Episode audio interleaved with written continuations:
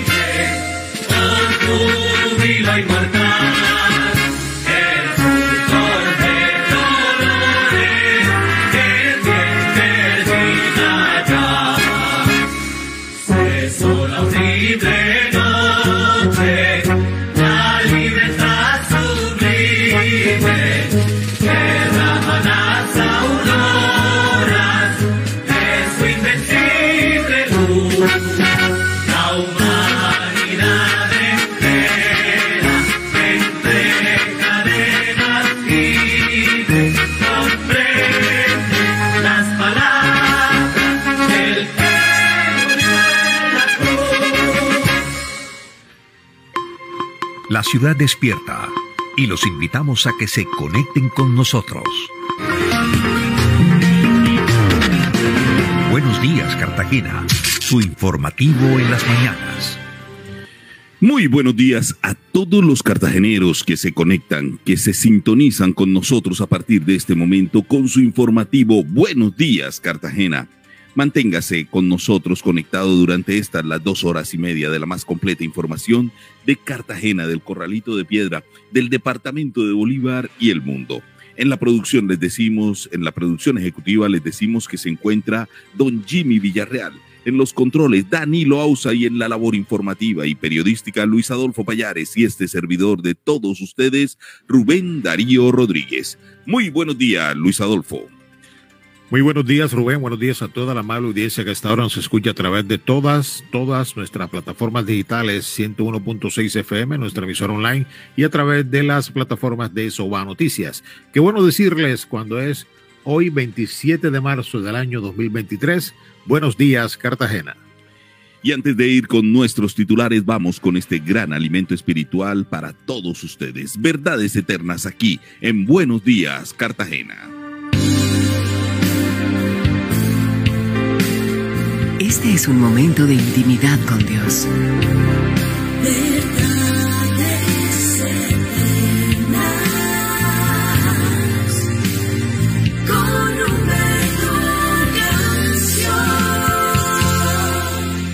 Bienvenidos. Hola, ¿qué tal preciosa familia de verdades eternas? Es un privilegio para mí saludarles una vez más. Comparto con ustedes una palabra que está en el libro de Nehemías en el capítulo 12 en el verso 41 que enseña. Y los sacerdotes Eliasim, Maseías, Miniamín, Micaías, Elioenai, Zacarías y Hananías, con trompetas.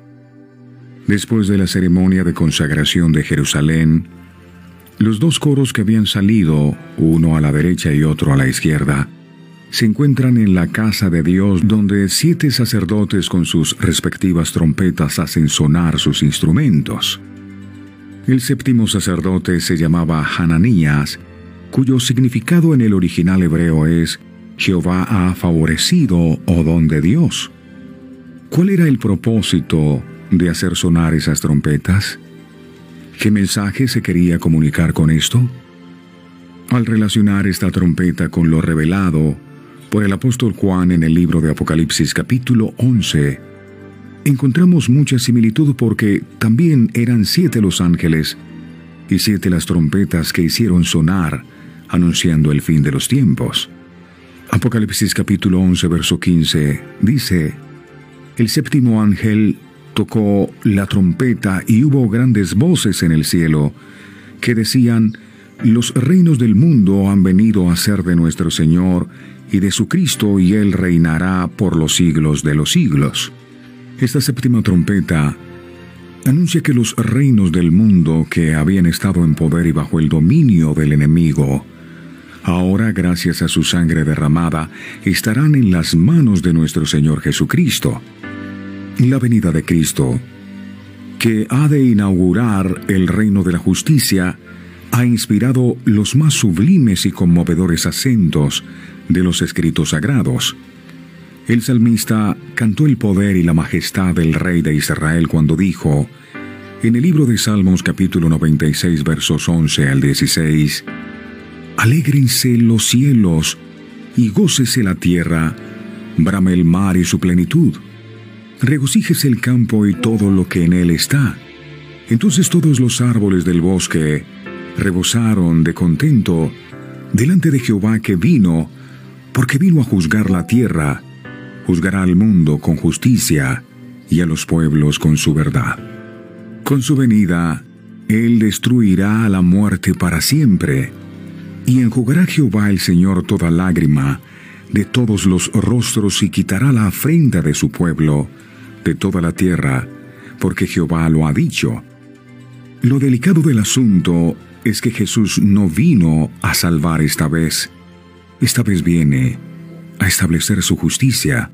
Y cuando eso ocurra, ya no habrá oportunidad de arrepentimiento, y cada cual recibirá lo que merece. Pido a Dios con todo mi corazón que su palabra no vuelva vacía, sino que cumpla el propósito con el cual ha sido enviada. No olviden, mis amados, que nos pueden seguir en nuestras redes sociales en Facebook, en YouTube e Instagram. Nos encuentran como Verdades Eternas con Humberto Cancio. Dios les bendiga a todos.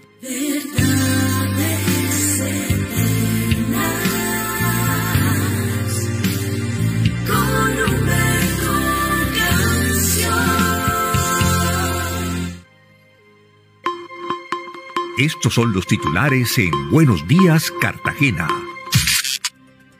Mucha atención en firme convocatoria para proveer 500 cargos en la Fiscalía. La Fiscalía General de la Nación dijo que acta la decisión, está lista la decisión del Consejo de Estado que dejó en firme la convocatoria que realizó para proveer por concurso de méritos 500 cargos de carrera administrativa en esta entidad.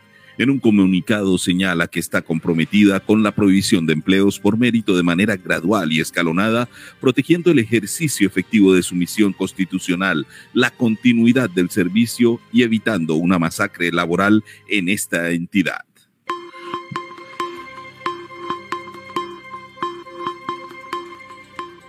Mucha atención, un muerto y un herido dejó ataque a bala en La Esperanza. Un muerto y un herido dejó una nueva incursión sicarial en Cartagena en esta ocasión en la calle Pablo Emilio Bustamante del barrio La Esperanza, confirmó la policía metropolitana. En los hechos fue asesinado Luis Miguel Soler de Arco, de 32 años de edad, quien fue baleado en varias ocasiones por dos pistoleros motorizados que lo sorprendieron cuando se encontraba dialogando con un vecino del barrio. El herido fue llevado a un centro asistencial donde recibió atención médica por los galenos de turno. Vecinos del barrio La Esperanza están consternados con la muerte de Soler de Arco, de quien aseguran era una persona seria y no tenía problemas con nadie. El cadáver de Luis Miguel fue llevado a medicina legal para la correspondiente diligencia, mientras las autoridades investigan móviles y autores.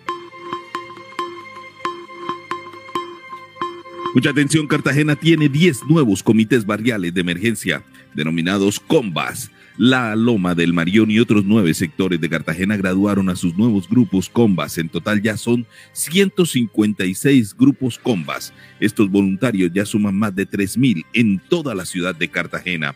La, la, Oficina Asesora para la Gestión de Riesgo de Desastres graduó a 10 nuevos comités barriales de emergencia en igual número de sectores de la ciudad. Luego de culminar un riguroso proceso de capacitación de 40 horas, 200 nuevos voluntarios engrosan o engrosaron a partir de, de ayer la familia de los combas que ya suman más de 3.100 personas en todo Cartagena. Entre los nuevos grupos se destaca el de la Loma del Marión, una zona especialmente afectada por la, por la temporada de lluvias de 2022. También el barrio del Pozón cuenta con tres nuevos sectores cubiertos por los combas, al igual que en Bayunca, en donde se conformaron dos sectores, lo que lleva a tener cuatro puntos del corregimiento cubiertos con actividades de prevención y monitoreo. Los nuevos combas están ubicados en los barrios Navas Meisel, Nariño, Nelson Mandela, Urbanización Simón Bolívar, El Pozón, Bayunca, La Loma del Marión. Sus integrantes recibieron capacitación por parte del equipo de la Oficina de Atención del Riesgo en temas como primeros auxilios, nociones de la Ley 1523 de 2012 y conceptos de riesgo y cómo reducirlo.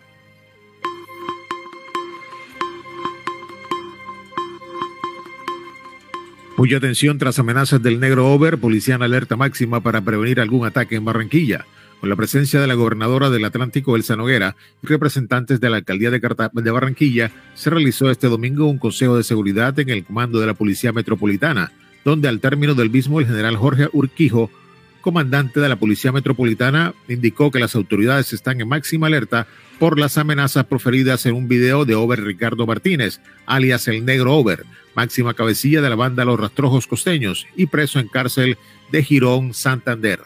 Hemos desplegado alrededor de 5.000 hombres y mujeres de la Policía Metropolitana de Barranquilla en una alerta máxima. Con las más capacidades institucionales dispusimos de una actividad investigativa priorizada para la judicialización de estos nuevos hechos de amenazas que hace este individuo conocido como el Negro Over a ciudadanos de Barranquilla y su área metropolitana, precisó Urquijo. Los operativos serán permanentes para prevenir cualquier hecho delictivo violento. Mucha atención, congresistas arremeten contra Gustavo Petro, el presidente, por supuesta reunión con la Procuraduría y la Fiscalía.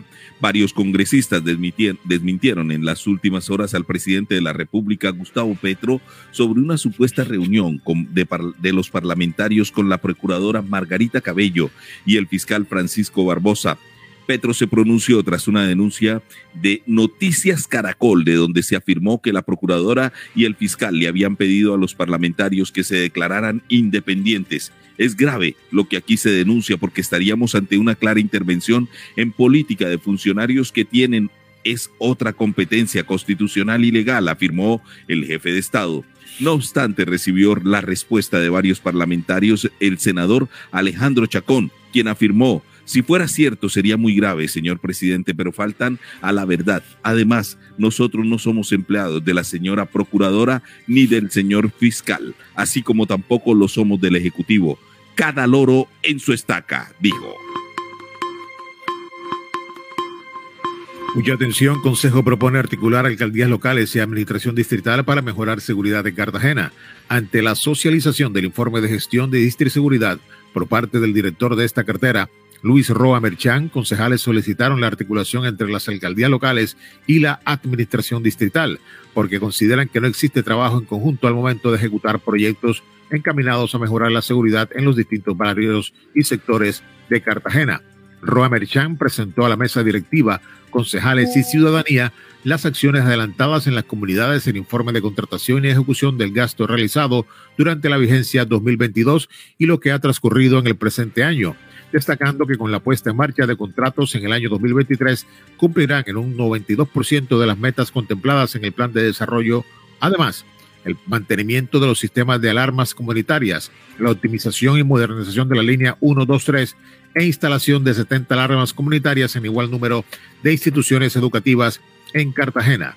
Posteriormente, a la intervención del director de Diste Seguridad, el concejal Sergio Mendoza manifestó su preocupación por la desarticulación administrativa que existe entre las tres alcaldías locales y la alcaldía mayor de Cartagena en los procesos contractuales relacionados con la implementación de alarmas comunitarias destinadas a brindarles tranquilidad y confianza a los ciudadanos.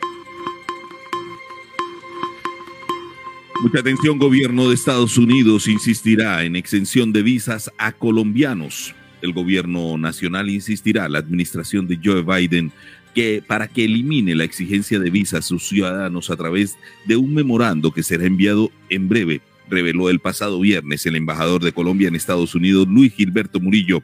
Frente al tema de exención de las visas para los colombianos, nuestra última acción fue instalar una mesa técnica liderada por el vicecanciller Francisco Coy, donde las distintas instituciones definieron un cronograma de trabajo y con eso le enviaremos un memorando al, al, gobierno de los Estados Unidos en el que ratificaremos nuestra petición, dijo Murillo.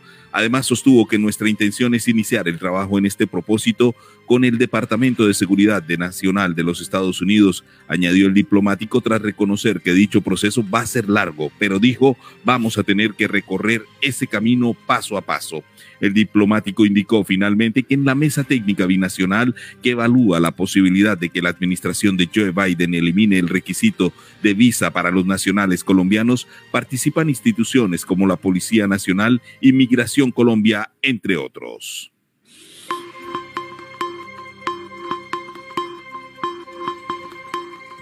Cuya atención, Procuraduría insiste a la JEP en la importancia de llegar a una verdad plena sobre lo ocurrido en el conflicto armado. La Procuraduría General de la Nación insistió a los firmantes del acuerdo de paz, miembros de la Fuerza Pública y terceros civiles que se han sometido a la Jurisdicción Especial para la Paz, en cumplimiento con el compromiso de que asumieron de integrar datos que permitan esclarecer con precisión la verdad sobre lo ocurrido durante el conflicto armado. En el marco del Día Internacional de la Verdad y las Víctimas, el procurador delegado ante la JEP, Jairo Acosta Aristizabal, aseguró que la verdad plena no puede ser un simple ejercicio de retórica para cumplir con la formalidad y recibir los beneficios de la justicia transicional. Además, recordó que durante este año la Procuraduría ha emitido 154 conceptos individuales y 16 conceptos en, macrocasos, ha intervenido en 107 audiencias y en 65 de prácticas de pruebas, siempre insistiendo en que el aporte de verdad sea exhaustivo para que haya una verdadera transformación. Frente a versiones entregadas por comparecientes como los excomandantes del ejército, generales Mario Montoya y Eduardo Zapateiro, o más recientemente en el de los integrantes del Fondo Ganadero de Córdoba, entre muchos otros. El Ministerio Público ha solicitado como garante de los derechos de las víctimas que se requieran nuevas comparecencias individuales y colectivas, se constante la información entregada en los diferentes casos y se utilicen todas las herramientas establecidas por la justicia transicional para ir más allá en la reconstrucción de la verdad sobre los diferentes hechos violentos ocurridos en el conflicto armado. La noticia económica en Buenos Días, Cartagena. A las 6:15 minutos de la mañana damos nuestros indicadores económicos en Buenos Días, Cartagena, y les decimos que el comportamiento del dólar durante la semana pasada fue muy dinámico. Ayer domingo registró un comportamiento a la baja, como los últimos tres días de la semana que pasó. Esto de acuerdo al reporte de la Superintendencia Financiera de Colombia. Ayer domingo 26 de marzo el precio del dólar en Colombia se cotizó en 4.741 pesos. La tasa representativa del mercado aumentó un 25.26% dentro de las tres semanas y medias que llevamos en el mes de marzo. El dólar ha presentado constantes descensos en su valor cuando tan solo el pasado viernes 24 de marzo, recordemos, la divisa estadounidense marcó una caída de 37 pesos sobre la apertura, cotizando así en 4.732 pesos colombianos. La decisión por parte de la Reserva Federal de los Estados Unidos de incrementar sus tasas de interés en 25 puntos ha hecho que el dólar pierda terreno en varias partes del globo, razón por la que varias latitudes de Latinoamérica se han visto beneficiadas en sus más recientes jornadas dentro del mercado mundial. El, precio de venta o el precio de compra-venta hoy en casas de cambio, eh, mucha atención para los que compran en 4.440 para los que venden en 4.590. Entre tanto, el precio del barril petróleo Brent de referencia para Colombia se, cotiza con tendencia a la baja en sus dos referencias, llegando a los 76 a los 76.07 pesos eh, dólares. Y en el caso del WTI, la tendencia similar se ubica en los 70.12 dólares. Finalmente, el euro se negoció eh, y ha tomado un valor importante en tierras colombianas, con muchos empresarios e inversionistas utilizando la, la, moneda para sus negocios. Para ayer, domingo 26 de marzo, la divisa europea se encuentra en 5.107 pesos colombianos, mostrando, como siempre, una tendencia a la alza. 6.17 minutos de la mañana. Bueno, y a las 6:17 minutos de la mañana vamos con los principales titulares de los diarios a nivel nacional para hoy, 27 de marzo. Mucha atención, el tiempo titula Bandas, LN y disidencias no dejaron en paz a las regiones. Impactos en el Valle y Cauca, así como en Antioquia y Meta, hay una incertidumbre tras la ruptura de los diálogos en Cauca, Valle y Meta denuncian incremento de delitos principalmente de extorsión por parte de estos grupos y pese a que esto originó la decisión de reactivar acciones contra este grupo, autoridades civiles de Antioquia y defensores de derechos humanos señalan que durante el cese del fuego se logró una reducción significativa en, los hechos de violencia en el territorio. Así lo indicó Oscar Yesid, Zapata, defensor de derechos humanos de la Fundación Sumapaz, quien reconoce que algunos fenómenos que venían en incremento, como los desplazamientos forzados, confinamientos y homicidios, se redujeron, aunque no deja de preocupar el control social que estas organizaciones ejercen donde hacen presencia. Agregó que aunque el cese suspende las acciones ofensivas y evita confrontaciones armadas entre la fuerza pública y las organizaciones involucradas entre los grupos ilegales, se han venido presentando confrontaciones por el control del territorio, como se ha venido evidenciando en Valdivia, Yarumal, Remedios y Segovia, donde hay presencia de disidencias, el Clan del Golfo y el LN. El espectador titula Críticas a Elsa Noguera por introducir especie foránea al lago en Puerto Colombia. Los cuestionamientos y críticas llevaron a que la gobernadora del Atlántico borrara la publicación en la que introducía una pareja de gansos al ecosistema. No le salió bien a la gobernadora Elsa Noguera una movida publicitaria con la que buscaba dar a conocer la recuperación de la antigua vía Puerto Colombia. En un video se observa a la mandataria del Atlántico lanzando una aparente pareja de cisnes a las aguas del denominado lago del cisne en Puerto Colombia. La acción vino acompañada de un mensaje en el que Noguera anunciaba que buscaba recuperar la supuesta presencia de cisnes en el lago que recibe popularmente el mismo nombre, que una de las obras más importantes de Tchaikovsky. Queremos que este lago, que paradójicamente se llama Lago del Cisne, se llene de cisnes. No tenemos un solo cisne y resulta que hoy todos protegemos y cuidamos este lago. Desde el punto de vista medioambiental es una riqueza que tenemos del Atlántico, dijo Noguera en el anuncio. Sin embargo, la opción fue ampliamente criticada. Y el Heraldo, por su parte, titula, es una amenaza descarada y abierta de este delincuente Urquijo sobre, sobre Over. El general Jorge Urquijo, comandante de la Policía Metropolitana de Barranquilla, entregó declaraciones en la mañana de ayer domingo a los medios de comunicación al cierre de un Consejo de Seguridad adelantado en el comando de la institución tras las amenazas de muerte que lanzó Over Ricardo Martínez Gutiérrez, alias el negro Over, contra policías, fiscales y jueces comerciantes del Atlántico. Con estas amenazas claras y directas a este delincuente se le va a abrir una nueva noticia criminal, señaló el alto oficial. Cabe recordar que alias el negro Over, conocido por la permanente afectación a distintos gremios de la capital del Atlántico a través de la extorsión y el homicidio, reapareció este sábado 25 de marzo en dos videos grabados desde la cárcel de máxima seguridad de Palo Gordo en Girón, Santander. En los registros gráficos amenazó de muerte a comerciantes, jueces, fiscales y policías si no lo dejaban en libertad, si no dejaban en libertad a su pareja, capturada recientemente por las autoridades en la ciudad de Bogotá. El Universal titula Tragedia familiar como en Caín y Abel. Una mujer mató a su hermano menor. El crimen, eh, el crimen ocurrió en un corregimiento del norte de Bolívar y la policía ha confirmado que la presunta agresora apodada La Diabla está capturada.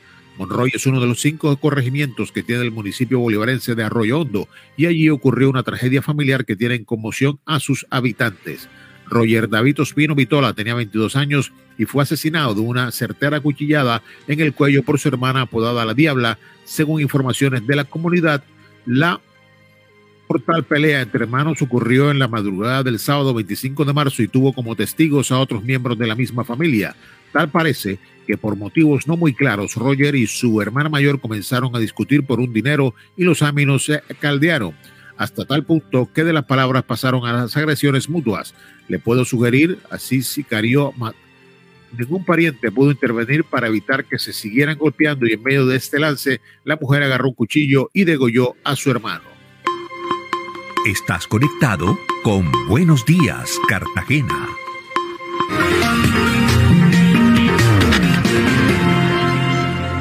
Les informamos que para hoy, 27 de marzo, el pico y placa que rige es para vehículos particulares con placas terminadas en 1 y 2.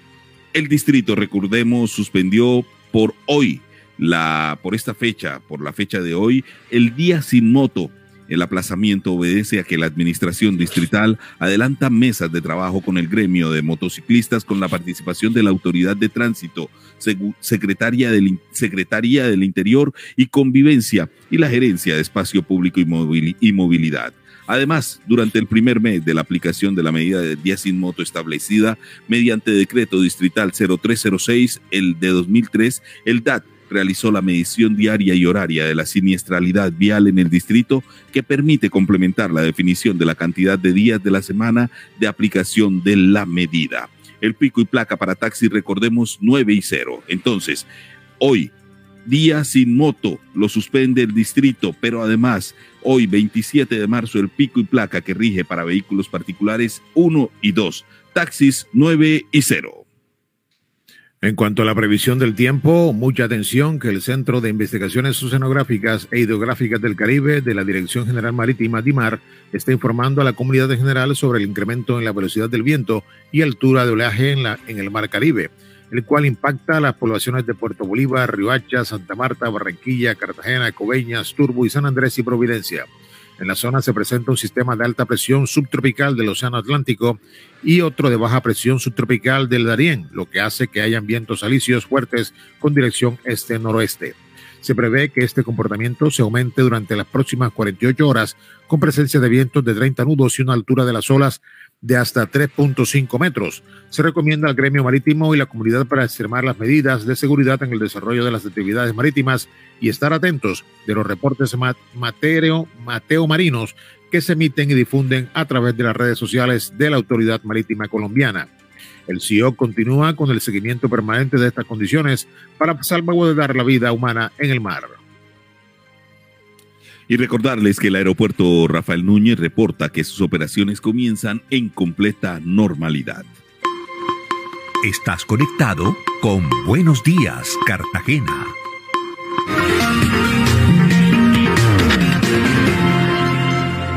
Seis veinticinco minutos de la mañana, recordar a todos nuestros oyentes que hoy, 27 de marzo, se celebra el Día del Teatro. Esto fue un día creado por el Instituto Internacional de Teatro ITI en el año de 1961. Su principal objetivo es dar a conocer lo que representa el teatro para la cultura a nivel mundial. Durante este día se celebran en todo el mundo actos y eventos relacionados con la escena. Uno de los más importantes es el mensaje internacional por parte de una figura de talla mundial por invitación del ITI en este mensaje, una persona de relevancia comparte sus reflexiones acerca de la cultura y el teatro. La primera vez que se celebró el Día Mundial del Teatro fue en 1962. Fue el poeta, dramaturgo y cineasta francés Jean, Jean Cocteau quien pronunció el famoso mensaje internacional del Día Mundial del Teatro. 6.26 minutos la noticia de la del momento en Buenos Días, Cartagena. Luis Adolfo, la noticia del momento a las 6.26 minutos de la mañana no puede ser otra. Comenzó la recuperación del Parque de Bolívar en la ciudad de Cartagena. Una de las obras más esperadas en los últimos años por todos los bolivarenses y turistas que visitan el centro histórico de Cartagena será realidad en los próximos días. El gobernador Vicente Blel anunció la adjudicación para la recuperación y mantenimiento del Parque Bolívar, un lugar que había estado abandonado a su suerte, prácticamente en ruinas, pero que gracias a la gestión del Bolívar I vuelve a tomar vida. Queremos compartir esta noticia con todos. La obra más anhelada del centro histórico, la recuperación y el mantenimiento del parque más emblemático que tenemos los colombianos. Nuestro Parque Bolívar es una realidad. Hemos adjudicado el proyecto de recuperación y mantenimiento de esta obra, la cual consta de la recuperación de las zonas verdes y la estructura hidráulica, recuperación de la estatua del Libertador Simón Bolívar y la remodelación de las cuatro fuentes. Una obra que va a revitalizar este espacio de integración de familia y todos los turistas que vienen al centro histórico de Cartagena, expresó el gobernador de Bolívar, Vicente Blel. Por su parte, el director del Instituto de Cultura y Turismo de Bolívar y Cultura, Iván Sanes, expresó que aproximadamente a mediados de abril se estarían iniciando las obras del Parque Bolívar. Gracias a la Gobernación de Bolívar y de Cultura, la Corporación Centro Histórico, Fundación Cartagena al 100% y al Museo Histórico, logramos sacar adelante este proceso. Contamos con el visto bueno del Comité Nacional de Patrimonio del Instituto de Patrimonio y Cultura de Cartagena, entre otros. Muy pronto vamos a vamos y daremos una solución a toda una ciudad que sentía vergüenza y asombro por el estado en que está el parque, pero que gracias a Bolívar primero será una realidad su recuperación, sostuvo Iván Sánes, director de Icultur. Y a las 6:27 minutos de la mañana, a esta hora, escuchamos en Buenos Días Cartagena tanto al gobernador del departamento, Vicente Blel, como al director de Icultur, Iván Sánes. Aquí, en relación a esta gran obra que comienza en los próximos días. Escuchemos.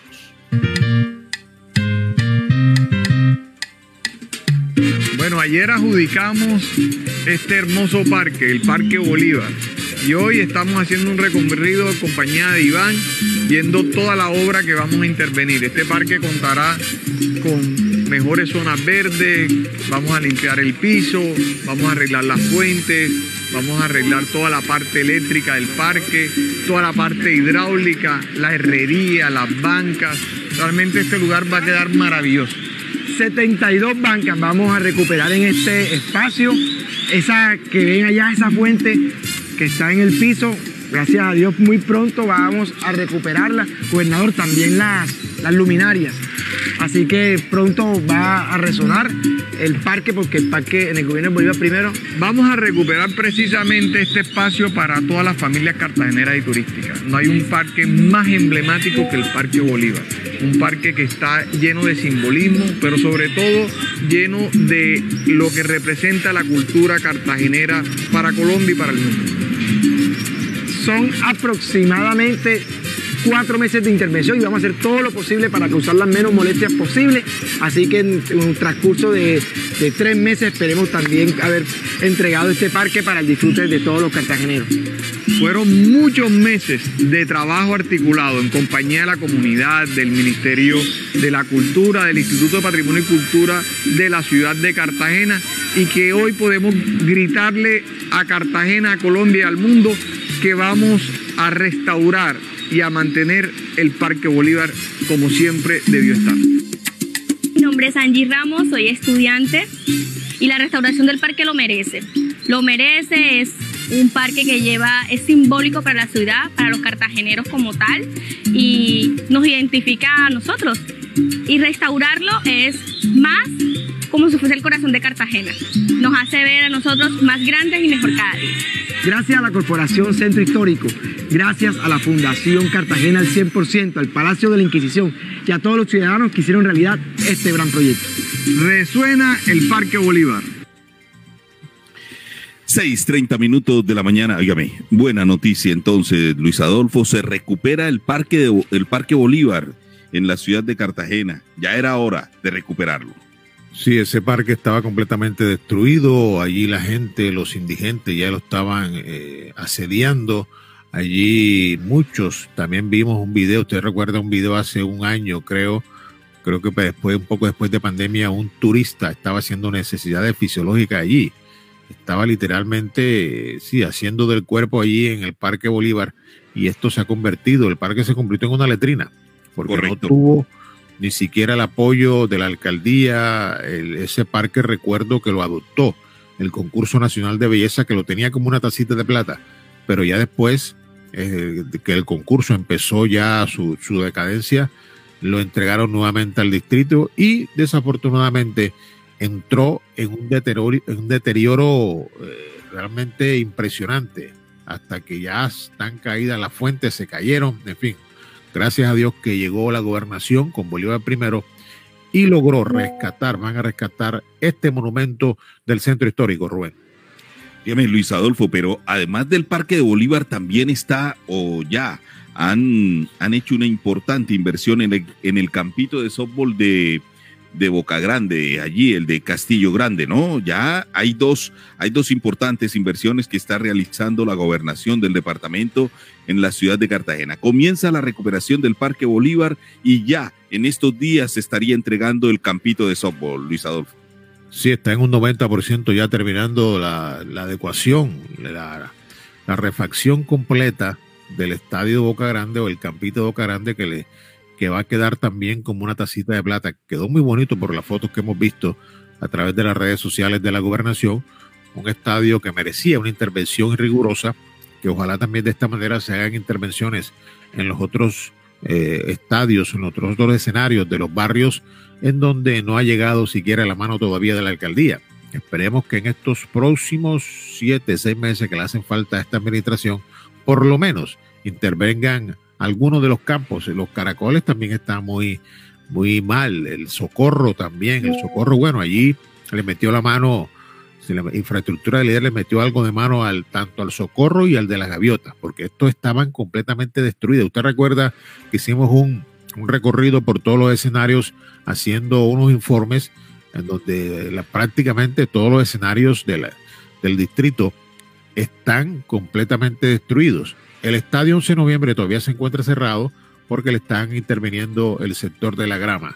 Pero bueno, estas son informaciones que, nos alegran por el deporte, porque este escenario, el Campito de Boca Grande, está siendo intervenido y creo, creo si no estoy mal, estará siendo inaugurado ahora a principios del mes de abril.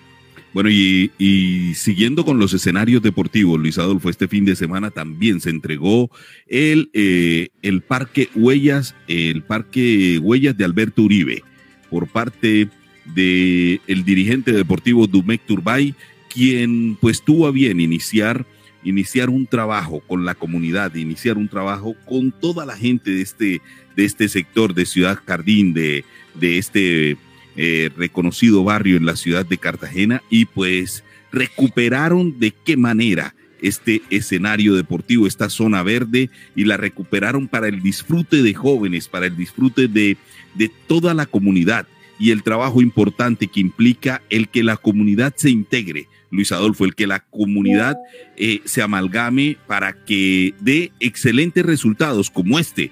Ya lo había hecho también con el Parque de Alameda, las canchas deportivas de Alameda La Victoria, y pues ahora en este importante escenario que es el, el Parque Huellas, eh, Huellas de Alberto Uribe, Luis Adolfo.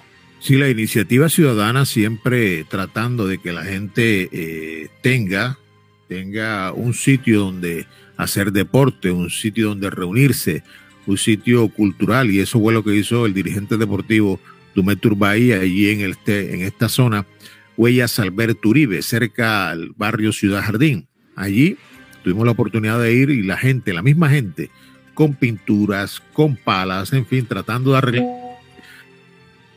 Obviamente, el distrito no hace las respectivas intervenciones. El distrito en esta, en, esta alcaldía ha sido huérfano, no ha tenido la suficiente diligencia para cometer los trabajos en los diferentes escenarios. Así lo hemos mostrado muchas veces. Los escenarios deportivos están huérfanos. Los escenarios de los barrios están huérfanos. No hay intervención absolutamente para nada. En estos días, el líder comunitario, el líder comunal Alex Chico, también hizo un llamado para ver si se podían intervenir el sector de puerto de pescadores, donde hay también un sitio, un, una cancha donde no hay absolutamente nada. Eso está completamente destruido. Y el distrito, lógicamente, no hace absolutamente nada con estos, eh, con estos eh, escenarios deportivos que hay en los diferentes barrios, que es allí donde precisamente la gente hace deporte, la gente hace su, sus caminatas, la gente se divierte, la gente también hace eventos culturales. Y eso es lo que hemos visto a través de estos cuatro años casi ya, donde prácticamente esta alcaldía no ha hecho ningún tipo de intervención en los escenarios deportivos, Rubén. Óyame, y es que a uno le parece extraño, Luis Adolfo, la inversión social del distrito entonces, ¿para dónde se va? Porque no hay inversión social. En los escenarios deportivos no se ve. Esa inversión social como que se va para el bolsillo de la Pelo Azul y su fundación, digo yo, porque aquí se puede, o sea, uno estaría dudando de las inversiones sociales que se tienen que hacer en materia de seguridad, en materia Mire usted, en materia de seguridad no pueden decir que están invirtiendo, que están haciendo algo, porque lo posteó recientemente el señor Camilo Rey. La ciudad de Cartagena es la más insegura en el país. La percepción de seguridad de los cartageneros es la más alta.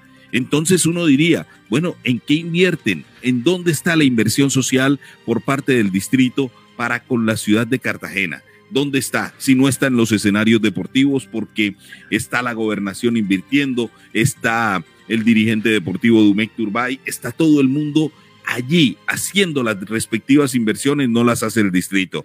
En materia de seguridad no pueden decir que lo están haciendo porque fíjese usted la respuesta que dan los cartageneros al hecho de sentirse inseguros. ¿En dónde está la inversión social, Luis Adolfo? Usted lo ha dicho, Rubén, usted lo ha dicho, está ahí en la Fundación FEM Usted vio el informe que hizo ayer el noticiero RCN, donde se retrata, se retrata los 2.4 millones de euros. Nosotros lo dijimos aquí la semana pasada, que la, una fundación estaría detrás, dirigida por la señora María, María González. Ana María González Ana María González, la señora Ana María González estaría pendiente de ese contrato, 2.4 millones de euros. Es una gran cantidad de plata, Rubén y esta fundación, donde ella hace parte todavía, donde hace parte de la junta directiva, y ella está direccionando contratos para esa fundación. Desde que era, desde que era eh, directora de cooperación internacional, lo está haciendo. Entonces, esta alcaldía que ha sido un desastre con los temas de intervención, ahora también es un desastre con, la con el tema de la corrupción. Ahí está clarito. Ahí retrataron el día de ayer lo que está haciendo esta fundación, lo que está haciendo esta fundación llamada Fundación FEM, la cual eh, manifiestan los concejales eh, Sergio Mendoza y Javier Julio que hay claramente intervención de esta señora en estos asuntos y en estos contratos. Óigame, hay una frase célebre, y yo no sé si usted se acuerda. ¿El poder para qué? Sí, ¿Mm? claro, en día. Claro. Y, si usted mira, el poder es para qué? Pues para direccionar, porque recientemente leí el, informe que, pues, que hizo o que realizó el portal La Contratopedia Caribe. Y es preocupante lo que, lo que uno observa ya, como tratando de, tratando de, de justificar que lo que está haciendo la señora Ana María lo hace todo el mundo, o todo el que llega allí lo hace es decir, direcciona recursos, hace lo que tiene que hacer y es peligroso, Luis Adolfo, que nos estemos acostumbrando a situaciones como estas, ¿no? Claro que es peligroso, peligroso porque siguen las nuevamente Cartagena en el ojo del huracán por actos de corrupción. Y cada rato, a cada rato, estos cuatro años, así se han puesto el dedo en la llaga. Mucha gente ha hecho investigaciones, muchos la misma también Jacqueline Perea ha hecho una serie de denuncias. ¿Te recuerda el caso de del, del COVID, donde precisamente también claro. González estuvo, estuvo eh, haciendo parte del, del supuesto presunto delito de unas compras de unas pruebas COVID, la cual nunca llegaron? Es decir, una cantidad de cosas que han pasado con esta señora, pero que no sabemos. Además, también, también ayer recogimos una información donde el ministro del Transporte va a denunciar disciplinar y fiscalmente y penalmente a Ana María González porque ella manifestó que está de acuerdo con la protesta social que están haciendo los peajes. Toda esta serie de cosas están construyendo una, una dinámica de, denuncias hacia la funcionaria que actualmente funge como, como alcaldesa encargada, Rubén. No sabemos qué más cosas estará haciendo cuando el inepto alcalde está en Nueva York en una presunta, en una supuesta eh, feria, una supuesta conferencia sobre el agua, sobre Semana del agua, semana del agua. Semana del agua. Entonces, ojalá y no se ahogue, ojalá y no se ahogue. Una semana en donde esta señora ha estado fungiendo como alcaldesa encargada.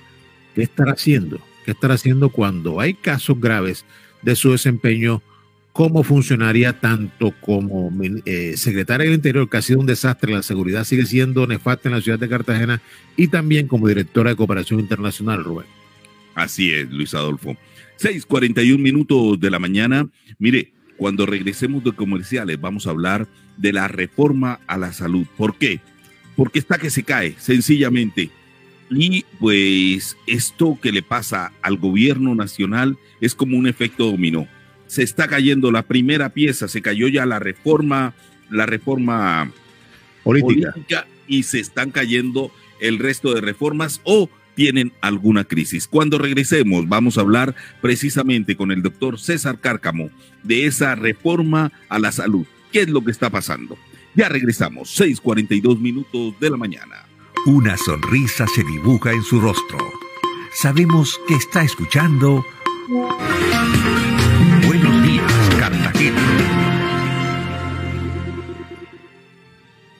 Flashback con Jimmy Villarreal. Flashback. Este fue un trabajo musical que fue el renacer de los Beach Boys en el año de 1993. La canción se llama Cuocomo. Fue premio Globo de Oro a mejor canción original dentro de una serie de televisión en los Estados Unidos.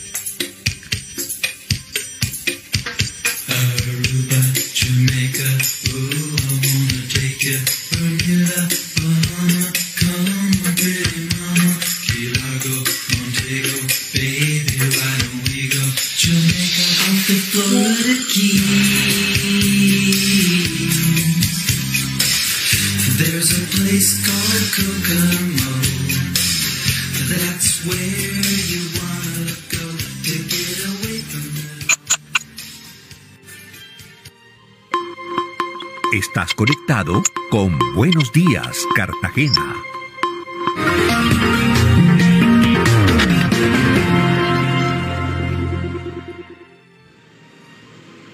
TikTok vuelve a estar en la mira en Estados Unidos. La Casa Blanca ha tomado algunas medidas en contra de la popular plataforma china. Incluso algunos senadores de ambos partidos han presentado un proyecto bipartidista para prohibir su uso. ¿Por qué? Estas son las claves. La posibilidad de bloquear TikTok empezó en 2020 y ya en ese entonces se cuestionó los supuestos riesgos de seguridad cibernética que plantea la aplicación. La amenaza de su cierre terminó en 2021 cuando Joe Biden llegó al poder y anuló la propuesta de su antecesor Donald Trump. Pero ahora se vuelve al punto de partida. A finales de febrero, la Casa Blanca dio un plazo de 30 días a las agencias del gobierno y 90 para los contratistas federales para asegurarse que nadie tiene instalado TikTok en dispositivos como teléfonos o tabletas. La aplicación se mueve como eh, temblando y tiene una crucecita, le das en la crucecita y la aplicación queda eliminada del celular. El Departamento de Estado, al igual que el Departamento de Seguridad Nacional y el de Defensa, ya habían bloqueado la popular plataforma china después de que varios informes de inteligencia aseguraran que se podría espiar a través de TikTok. Hemos visto casos serios de aplicaciones que dicen que hacen una cosa, pero lo que están haciendo realmente es utilizar diferentes técnicas para obtener información personal de tu teléfono. Algunas investigaciones hablan también del riesgo de los algoritmos que promoverían el odio y la radicalización.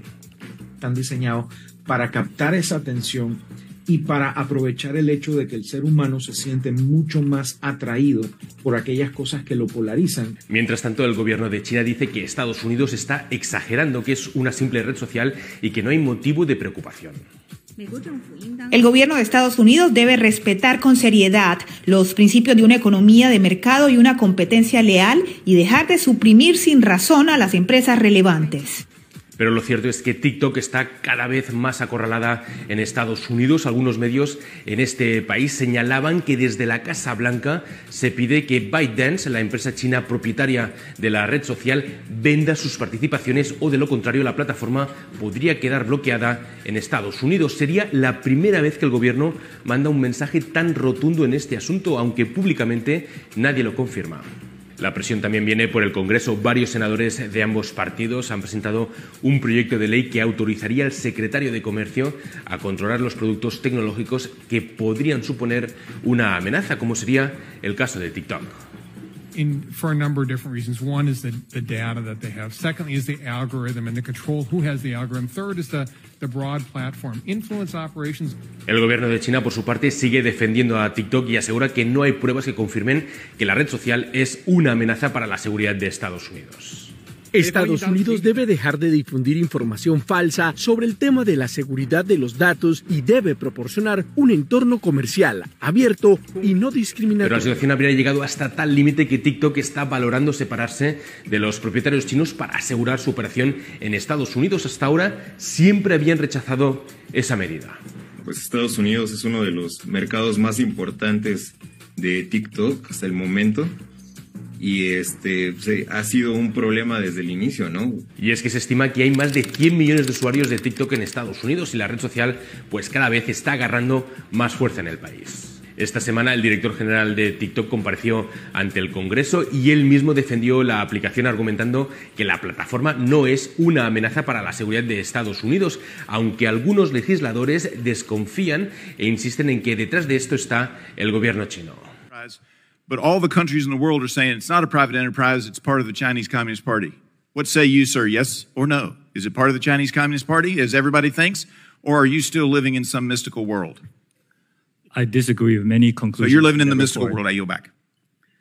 Es el más reciente capítulo de esta historia y parece que no se terminará pronto, especialmente después de que varios informes de inteligencia apuntaran a los problemas de TikTok para la seguridad nacional en Estados Unidos. Anthony Belchi, Voz de América. Ahora más que nunca hemos entendido que nuestra salud mental necesita cuidado, que nuestras emociones y pensamientos son la respuesta natural a todo lo que sucede, que se vale sentirnos mal y buscar apoyo para entenderlo, que se vale preguntar cómo nos sentimos y qué pensamos, que se vale expresarlo sin miedo y escucharnos sin juzgarnos, que se vale cuidarnos entre todos. Nuestra salud mental es fundamental. Gobierno de Colombia.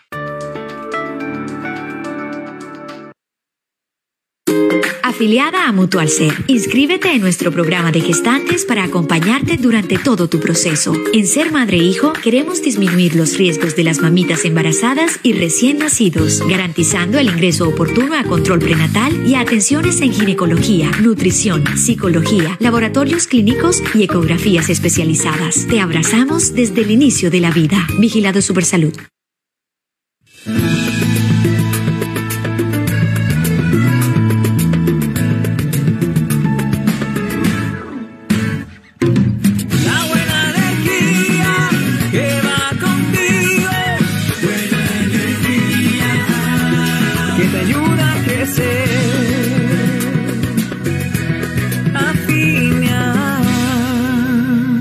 Afinia, la buena energía va contigo. Un café a esta hora de la mañana en Buenos Días, Cartagena.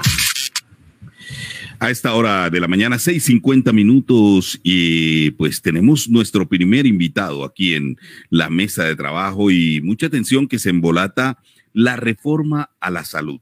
Recordemos que lo último que se supo es que los liberales estarían dispuestos a presentar su propia reforma si no se atienden ciertos puntos como el querer que se desaparezcan las EPS.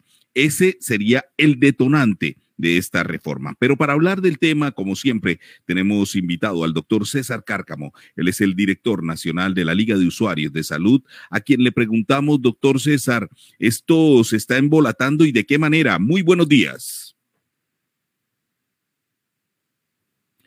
¿Está usted? Sí, ahora sí. Buenos días a Luis Alberto y Rubén. Eh, sí, esta es una, una comedia o una novela que nos ha llevado, y ya tenemos ya casi dos meses en este proceso, y que para el día de hoy, tengo entendido, según la, las fuentes periodísticas, esta noche debe haber una, una luz verde para zanjear las diferentes eh, eh, formas en que los partidos han presentado como eh, una contrarreforma a la que presentó el gobierno en discusión y que a excepción del Partido Liberal, como tú lo has dicho, se ha mantenido sobre una franja roja que no ha alimentado su apoyo a esta reforma. Yo quiero hacer una síntesis del proceso en qué momento estamos. Ha- Hay una iniciativa para la opinión, que es una iniciativa gubernamental, a esa que presentó el gobierno a través de la ministra Carolina Corcho, en la cual prevalece la eliminación de las EPS, prácticamente desaparecen porque sus funciones que venían ejerciendo desde la ley 100 quedan prácticamente agotadas eh, como son la manejar recursos y como son la contratación que ellos hacen y la- mantener su integración vertical y, y desaparecen a través de unos giros directos a través del ADRES. Esa es a grandes rasgos la iniciativa del gobierno y que naturalmente lleva a implementa unos centros de atención primaria público, privado y mixto en todo el territorio nacional desarrollo del sistema de información disponible en línea. Más o menos ese es el, el que el gobierno presentó y naturalmente vinieron la- las oposiciones de, de los diferentes sectores tradicionales como la del cambio radical, que fue el primero que radicó, recuerden que radicó la 340, en, en el cual ellos coinciden en un modelo de atención, pero prácticamente no asumen o no apoyan la gestión integral de riesgo que se haga a través del gobierno, sino a través de estas empresas promotoras de salud que cambiarían de nombre y prácticamente entrarían a cumplir casi las mismas funciones. Eh, coinciden en el ministerio en la administración de los recursos en cabeza del ADRE y en los giros directos. De igual forma, el, cambio radical establece el pago a la APS en una parte de la UPS que anteriormente o la que actualmente se está dando, que es el, el 8% de administración, esto se hará a través de un 5% y si hay una actividad de, de, una- de compensación por mejoría en el proceso que haga, llegarán al 8%. Se mantiene lo del talento humano frente al déficit de recursos. El de Centro Democrático son 41 artículos que presentaron y que también existen una co- coincidencia en la parte que tiene que ver con las EPS frente a algunas fallas y señala en el proyecto que es, inviable que se desaparezcan las EPS. Más grande de rasgo, estas son las, las solicitudes que se hacen sin incluir la del Partido Liberal, que usted sabe se ha mantenido más al margen de todo y que esta noche piensan eh, avalarlo. Vamos a esperarlo, pero la situación está así clara. En la desaparición de las EPS que se mantiene el Partido Liberal y que los giros se hagan directos eh, lo apoyan, pero eh, están en contra del manejo de los fondos y de, los, de las comisiones que se hacen a nivel distrital, municipal y departamental. Eso es a grandes rasgos la situación. Va, esperemos a ver qué sale. De todas formas, lo que va a salir eh, es totalmente diferente a lo que el gobierno presentó. Estamos esperando esa parte, Rubén y Luis Alberto. Doctor César Cárcamo, con los buenos días, pero en ninguno de los acápites, en ninguno de las de las de la no- normatividad que presenta la nueva reforma a la salud, podemos observar o no se ha hecho mucho énfasis en el tema de la de la de los profesionales de la salud en cuanto a su mejoramiento, su en cuanto a su salario, en cuanto a todo eso. Óigame, Luis Adolfo, yo me sumo a usted porque ni se piensa en los médicos, pero tampoco se piensa en los usuarios. Es decir, aquí lo que se está pensando es en acabar posiblemente con un negocio, porque el gobierno nacional lo ve como un negocio. Pero bueno, ¿y qué pasa con los médicos? Su retribución. ¿Qué pasa con los usuarios? El servicio. Doctor Cárcamo.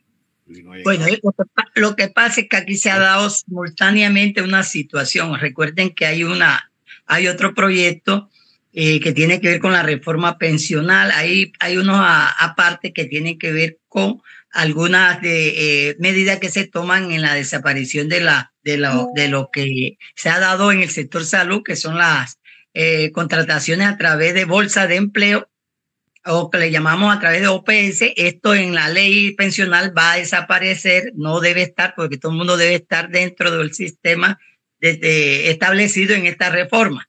Pero al mismo tiempo, dentro de los, de los apartes que está en la, en, la, en la reforma de salud, hay una, hay una posición o hay un, hay un artículo transitorio, recuerdan que yo lo dije, donde se le dan unas facultades al presidente para que entre a manejar y a definir y a reglamentar eh, lo que tiene que ver con la estabilidad del médico de la parte asistencial. Eh, esto es lo que en este momento se ha definido y que tenemos que esperar. El talento humano indiscutiblemente ha sido el más eh, perjudicado. Recuerde que viene de una pandemia y post-pandemia donde asumió, su- asumió un rol importante. Prácticamente fue el que puso los muertos y que en este momento, a través de todas estas eh, políticas que han hecho los sindicatos, es que se ha tenido en cuenta. Esperemos que esto se dé porque indiscutiblemente la parte más importante en un, en un sistema de salud son los, los, los prestadores, los, eh, los, el talento humano y los pacientes. Aquí prácticamente a los pacientes el talento humano lo han rezagado porque aquí prima más un interés comercial, un interés lucrativo, un interés de rentabilidad y no un interés social que es el que nosotros estamos impulsando, porque no hay derecho a que los usuarios tengan todavía las barreras que tenemos, que para pedir una cita nos la den en tres meses y tengamos que utilizar unos mecanismos que en este momento eh, atentan contra la estabilidad, la salud y la vida de todos los pacientes. Esta barrera hay que eliminarla de, de cualquier manera. No podemos seguir aquí que la EPS nos den la cita eh, albedrío y el paciente esperando y que cuando ya la cita llega ya el paciente ha fallecido. Eso sí es lamentable, no, no hay oportunidad, los pendientes en los medicamentos, en fin, una cantidad de cosas que es lo que tenemos que mejorar y no estar pendiente de la rentabilidad, de cuánto le van a dar a la EPS para que se sostengan dentro del sistema. En eso sí somos muy claros y estamos apoyando y hemos presentado propuestas que se las puedo hacer llegar sobre esa parte que tiene que ver con la calidad y la oportunidad a todos los usuarios de la salud. Óigame, doctor César Cárcamo, es preocupante lo que está pasando en el país. Se están cayendo las múltiples reformas presentadas por el gobierno, el gobierno del cambio. Recordemos que se autodenomina el gobierno del cambio. Pero yo le pregunto a usted, ¿qué futuro le ve? Porque hace unas semanas atrás usted me, decía, se va a caer Rubén, se va a caer, es inminente, esto se cae. Pero ¿qué futuro le ve usted hoy a la reforma de la salud? Mira, Rubén, yo estoy eh, identificado con una con una un análisis que hizo un gran consti- ex magistrado constitucionalista, en la cual todo proyecto que se presente y que afecte lo esencial, lo fundamental, como el caso de la de la de la propuesta de la ley, el proyecto de ley de reforma a la salud, porque aquí afecta derechos fundamentales como son la pertinencia, afecta la libre escogencia, la afecta, afecta el núcleo familiar que se va a atender. Entonces, esto debe haberse presentado por una ley estatutaria. Es por eso que existe una propuesta que ya está en la comisión primera, que es la presentada por los señores de Cambio Radical. Ellos presentaron fue ante la comisión primera de la Cámara, porque están en la, en la, eh, sostienen, y yo sí me identifico de que aquí había unos cambios estructurales y por lo tanto eh, estamos esperando que la, que la Corte Constitucional defina. Si esto se cae, naturalmente tiene que entrar por la comisión primera del, del, de la Cámara de Representantes. Yo estoy de acuerdo con esto, que esto no va a avanzar por este lado porque se está afectando y cada día estamos demostrando que se está afectando derechos fundamentales que atentan contra la calidad. Totalmente, totalmente, y estoy de acuerdo con usted. Aquí lo que se está afectando, lo que y, y lo que se está viendo es que, vea, la reforma termina tan trasquilada y tan afectada que no va a ser la, la, la, reforma inicialmente presentada por el gobierno nacional, doctor Cárcamo. Es decir, la ministra va a tener que tragarse un sapo del tamaño, yo digo que del tamaño de, del tamaño de la misma reforma. Es decir, ella quería hacer una reforma y no la va a poder hacer a su gusto, ¿o sí? No, no, mire que ya ha bajado el perfil, ya desde hace 10 días usted no le ve haciendo declaraciones.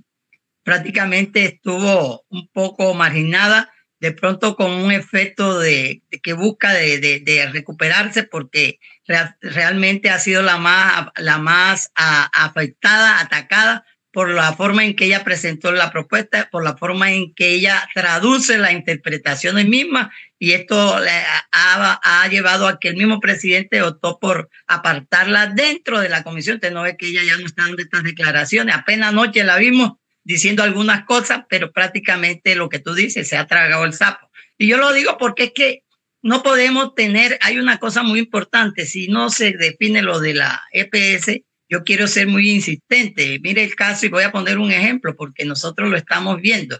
Eh, el caso de Cajacopi. Cajacopi es una, una empresa promotora de salud y que actualmente ya ha venido eh, quitándole los contratos a los que han venido prestando servicios en promoción y prevención, en alto costo, en alto riesgo, que, que son pacientes que tienen problemas de, que de, su, de sostenimiento de enfermedades y le han quitado los contratos por contratar con una empresa de ellos mismos que apenas la crearon hace un mes y como el caso de Fundovida, una empresa que es reconocida a nivel nacional, con gran prestigio en calidad y oportunidad, para hacerlo a una empresa de, de, de escaso un mes llamado Génesis, que no nadie la conoce y que su, cuyo dueño propietario son los mismos dueños de Caja Copia. Esto no puede ser, esto aquí hay una que hay una intervención, una integración vertical descarada y que va en contra de los usuarios. Los usuarios se han quejado, claro. hemos hecho reuniones impresionantes. Esto no puede seguir así, que se exprime el interés comercial, rentístico y los pacientes están desambulando porque no hay quien los atienda con la calidad que ellos están esperando. Esto es preocupante y ahí es donde hay que atacar esto. Doctor, doctor Carcamo, ¿ya hay denuncias de este caso que usted está entregando hoy aquí?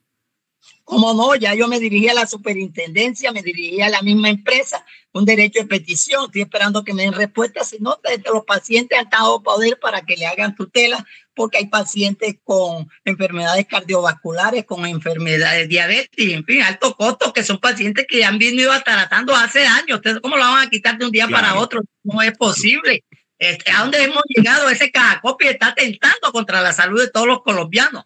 Por eso está entre las que van a liquidar. Yo voy a apoyar que liquiden empresas así como esas. Son empresas de unos contratistas y de, de unos propietarios de empresas, no solamente de salud. Entonces ellos combinan la salud con otros sectores y por eso están en el mercado. Esto es el mercado negro de la salud que hay que atacar. Como digo, mira el caso de Luis Alberto, tenemos que buscar una cita después de tres meses, por favor. ¿Esto cómo es posible? ¿Hasta dónde hemos llegado?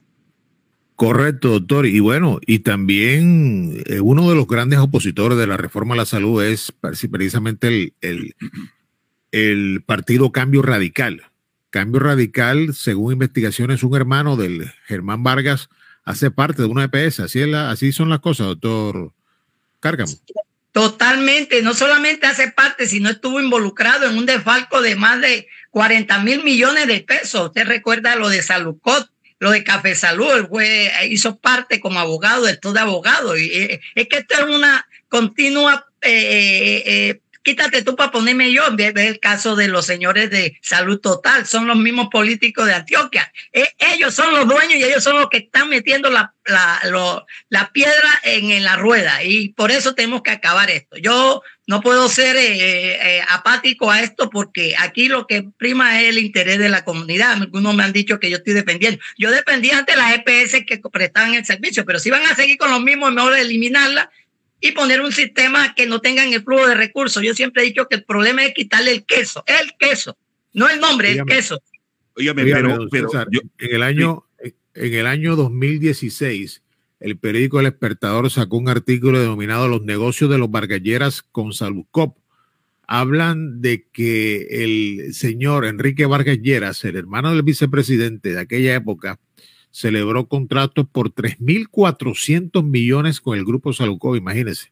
Eso prácticamente no ha pasado absolutamente nada. No, no hay nadie preso con este desfalco a la salud que tuvo Salucó, doctor Cárcamo. No solamente eso, él firmó unas conciliaciones aberrantes por más de 45 mil millones. ¿Cuánto recibió en comisión cuando tú firmas unas conciliaciones que no, que no hay, no hay acuerdo? Son conciliaciones de que en ese momento se presentaron por 48 y se conciliaron por 46, o sea, por 2 mil millones de pesos. Eso es, eso es aberrante. Y no solamente esto, lo que pasa es que el señor Vargallera, recuerde que tenía dos años escondidos, apenas una columna que sacaba dominicalmente, apenas le sacaron, le tocaron la EPS, o el primero en salir y con cuando tú atacas al, al ternero y le quitas la teta a la vaca que comienza a berrear, así se puso. Óigame, pero es que uno lo que ve es que aquí pagan justos por pecadores.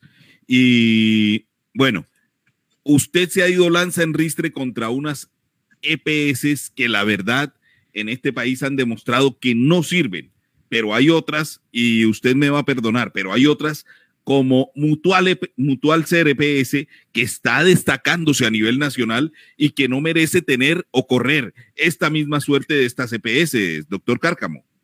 No, no, yo lo dije, yo inclusive en las primeras instancias cuando la reforma eh, tuve la invitación de del doctor Galo Viana, nos, nos, reunimos y yo reconozco que es una de las EPS que en el mercado eh, satisface en gran parte a los usuarios, eh, no solamente desde el punto de vista, sino de tú vas a una institución de la, de la Mutual Serie y dan ganas de sentarse y esperar no como Cosalud, que está la gente afuera en la calle esperando la cita, esperando sobre sol y sereno para que le den los medicamentos. Todo esto no, eso, eso es una comparaciones que, que son odiosas, pero hay que hacerlas.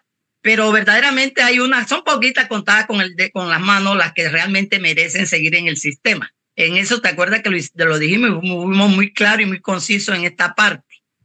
Exactamente. Óigame, eh, hombre, qué cosa, qué cosa lamentable.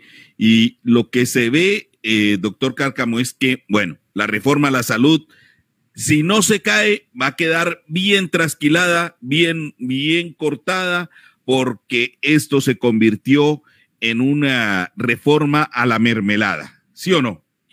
Así es, y una, y una sugerencia, yo veo todos los aspirantes hablan de movilidad, hablan de seguridad, hablan de sí, pero de salud nada.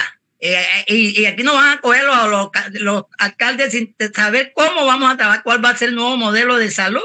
El consejo se mantiene apático, no dice nada. Entonces, eh, entonces cuando vengan las consecuencias, cuando vengan la ley que ya la van a aprobar en dos, tres meses, nos escogen a nosotros sin, primero, sin una red verdaderamente constituida, sin hacer un modelo de salud que acorde a las necesidades del estudio epidemiológico de Cartagena que no tenemos exactamente cómo vamos a crecer, cómo vamos a atender nuestros pacientes en la red primaria, que es la es, todavía tenemos intervenido la S Cartagena de India, ¿hasta dónde vamos a llegar? No, esto no da pie, porque es que el alcalde dice que la tenga intervenida porque yo no quiero reganarme problemas. Por favor, si la, el, el, primer nivel tiene que ser en manos de los, de los del distrito, porque es donde están los grandes recursos que generan para hacer los programas de promoción y prevención. Otra vez venimos con el problema del dengue. ¿Usted cree que todos los años? Hombre, por favor, ¿hasta dónde vamos a llegar? Exactamente. Doctor Cárcamo, sí, se, da, se da uno cuenta entonces que la salud aquí en Cartagena es un desastre tanto, tanto por casos de dengue que hay. Creo que Cartagena y Bolívar es uno de los departamentos y ciudades donde hay más casos de dengue, en donde no hay una política establecida. Hombre, y sigue la desintervenida. ¿Quién nos va a ayudar, señor César, por favor? El Chapulín Colorado. Mire, mire los concejales, ¿cómo es posible que nunca el director de la S ha ido al consejo a rendir informes? Y los concejales no tienen la autonomía ni la fortaleza disciplinaria de ellos mismos, ni la capacidad jurídica. ¿Cómo voy a dejarme que la S, que es donde maneja todos los recursos de la salud, donde el daddy es el que transfiere recursos, no haga parte ni defienda un informe cómo se está atendiendo a nuestra ciudad, a nuestros ciudadanos afiliados al régimen subsidiado? ¿Eso qué es? Aquí entonces son indiferentes. Yo sí siento pesar porque la salud en Cartagena la han manejado eh, en una forma arbitraria, en una forma descortés, en una forma deshumanizada. Eh, ya esto no, ya esto va para largo, todos los años es la misma cuestión, los hospitales sin terminar, los problemas en Nelson Mandela, los problemas en el Pozón, los problemas en Canapote, no, ayer no estaban trabajando. Entonces, ¿hasta dónde vamos a llegar ya esto? esto no da pie y, y los usuarios son los que están sufriendo con esta calamidad. Mire las islas, no hay un solo centro de salud en las islas. Cana- en, en Tierra Bomba, en Caño el Oro, en Boca Chica, eso está abandonado. Lo, lo poquito que había lo quitaron. Eh, eh, esto es un desastre, esto es una. eh, yo creo que había más muertos acá por falta de atención en salud que lo que no ha dejado lo- la, la disidencia de, la, de, lo- de, lo- de los grupos insurgentes. Yo eso lo he venido diciendo y, y aquí no he visto un candidato ni a la gobernación. Yo creo que hay que ponernos en cintura, hay que buscar gente que conozca el tema, que lo hagan, porque es que el daddy lo han cogido es para resolver problemas personales y políticos. Entonces llega una persona a ganar un sueldo y no dice nada para no pelear con nadie, ese es el problema.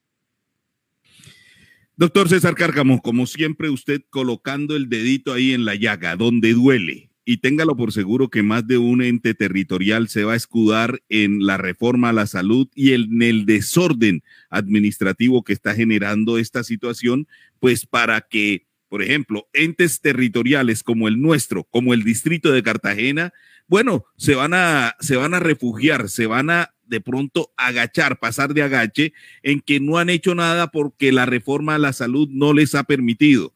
Y en esto se van a amparar, ¿sí o no?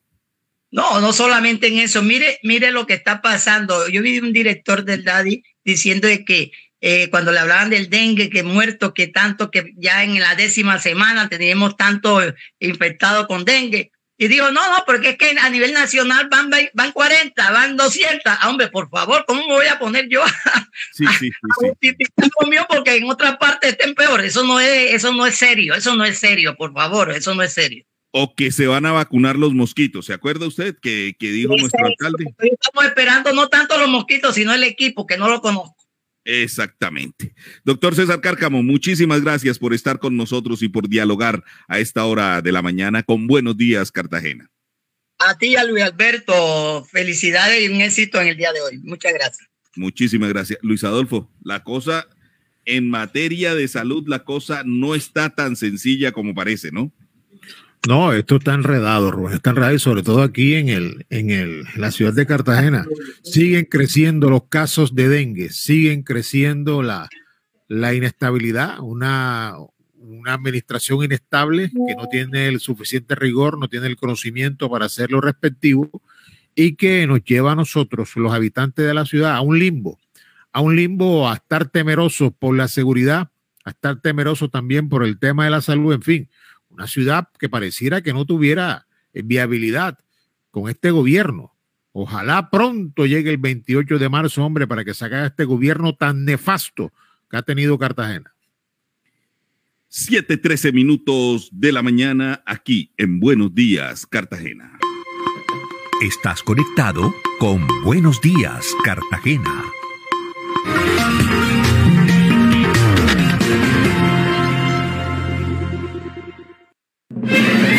Bienvenidos, soy Florentino Mesa y esta es la vuelta al mundo en 120 segundos. Ucrania pidió una reunión de emergencia del Consejo de Seguridad de la ONU después de que el presidente ruso Vladimir Putin anunció planes de instalar armas atómicas tácticas en Bielorrusia. Corea del Norte disparó hoy dos misiles balísticos de corto alcance en un nuevo alarde de poder militar mientras que Estados Unidos se prepara para desplegar un grupo de ataque de portaaviones en aguas vecinas para intensificar los ejercicios de guerra que lleva a cabo con Corea del Sur. Una huelga de alcance poco común para Alemania comenzó este lunes a paralizar todo el sector nacional del transporte en medio de un reclamo sindical de aumentos de salarios frente a la inflación. La agrupación de sindicatos más grande de Israel convocó hoy una huelga en muchos sectores para unirse al creciente movimiento de protesta contra el plan del primer ministro Benjamín Netanyahu de una reforma judicial, un proyecto que enfrenta una oposición sin precedentes. Varios estados del sureste y sur de Estados Unidos permanecen en alerta máxima por tormentas torrenciales después de que una serie de tornados dejaran 26 muertos y decenas de heridos y una estela de destrucción similar al impacto de una bomba en tres estados del país. El banco estadounidense First Citizens dijo este lunes que acordó comprar todos los préstamos y depósitos del Silicon Valley Bank, cuya quiebra este mes desató temores mundiales sobre el sector financiero. Las reivindicaciones de una mayor integración y de soluciones contra las crisis climática, migratoria y de desigualdad, las críticas al sistema financiero, la situación de Haití y los bloqueos económicos sobre Cuba, Venezuela y Nicaragua, destacaron en los discursos de los líderes de Latinoamérica y el Caribe presentes en la cumbre iberoamericana que terminó el fin de semana. Tres ONG de observación electoral independiente calificaron los comicios parlamentarios de ayer en Cuba como los más irregulares en el país desde 1976 y consideraron que no se atendió a la voluntad del electorado, que de todas maneras solo podía votar por el Partido Comunista. El expresidente argentino Mauricio Macri anunció que no se presentará como candidato presidencial en las próximas elecciones generales del 22 de octubre, un anuncio de alto impacto político en este país. La tienda express. Llegó la tienda express. El más espectacular programa de fidelidad para tenderos y consumidor final. Tienda express. Módulo de mercadeo y radio promocional que se comunica con los tenderos a través de la radio. La tienda express. Mayores informes en el 315-545-3545. La tienda express. Ahora más que nunca hemos entendido que nuestra salud mental necesita cuidado, que nuestras emociones y pensamientos son la respuesta natural a todo lo que sucede, que se vale sentirnos mal y buscar apoyo para entenderlo, que se vale preguntar cómo nos sentimos y qué pensamos, que se vale expresarlo sin miedo y escucharnos sin juzgarnos, que se vale cuidarnos entre todos. Nuestra salud mental es fundamental. Gobierno de Colombia.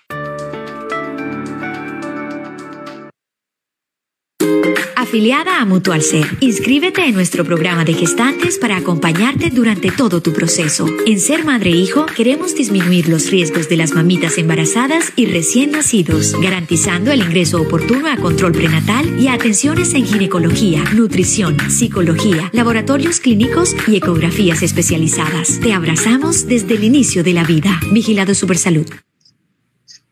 Terminó la desactualización de los inmuebles en Cartagena. Así es, amigo cartagenero. La Heroica, después de ocho años, renovó su información predial y ahora es posible conocer el estado real de los más de 300.000 inmuebles que conforman la ciudad. Si desea hacer revisión del avalúo catastral de su inmueble, puede acercarse a la sede de Go Catastral en el barrio Manga o ingresar en gocatastral.catastrobogotá.gov.co. Con Go Catastral, Cartagena va pa'lante.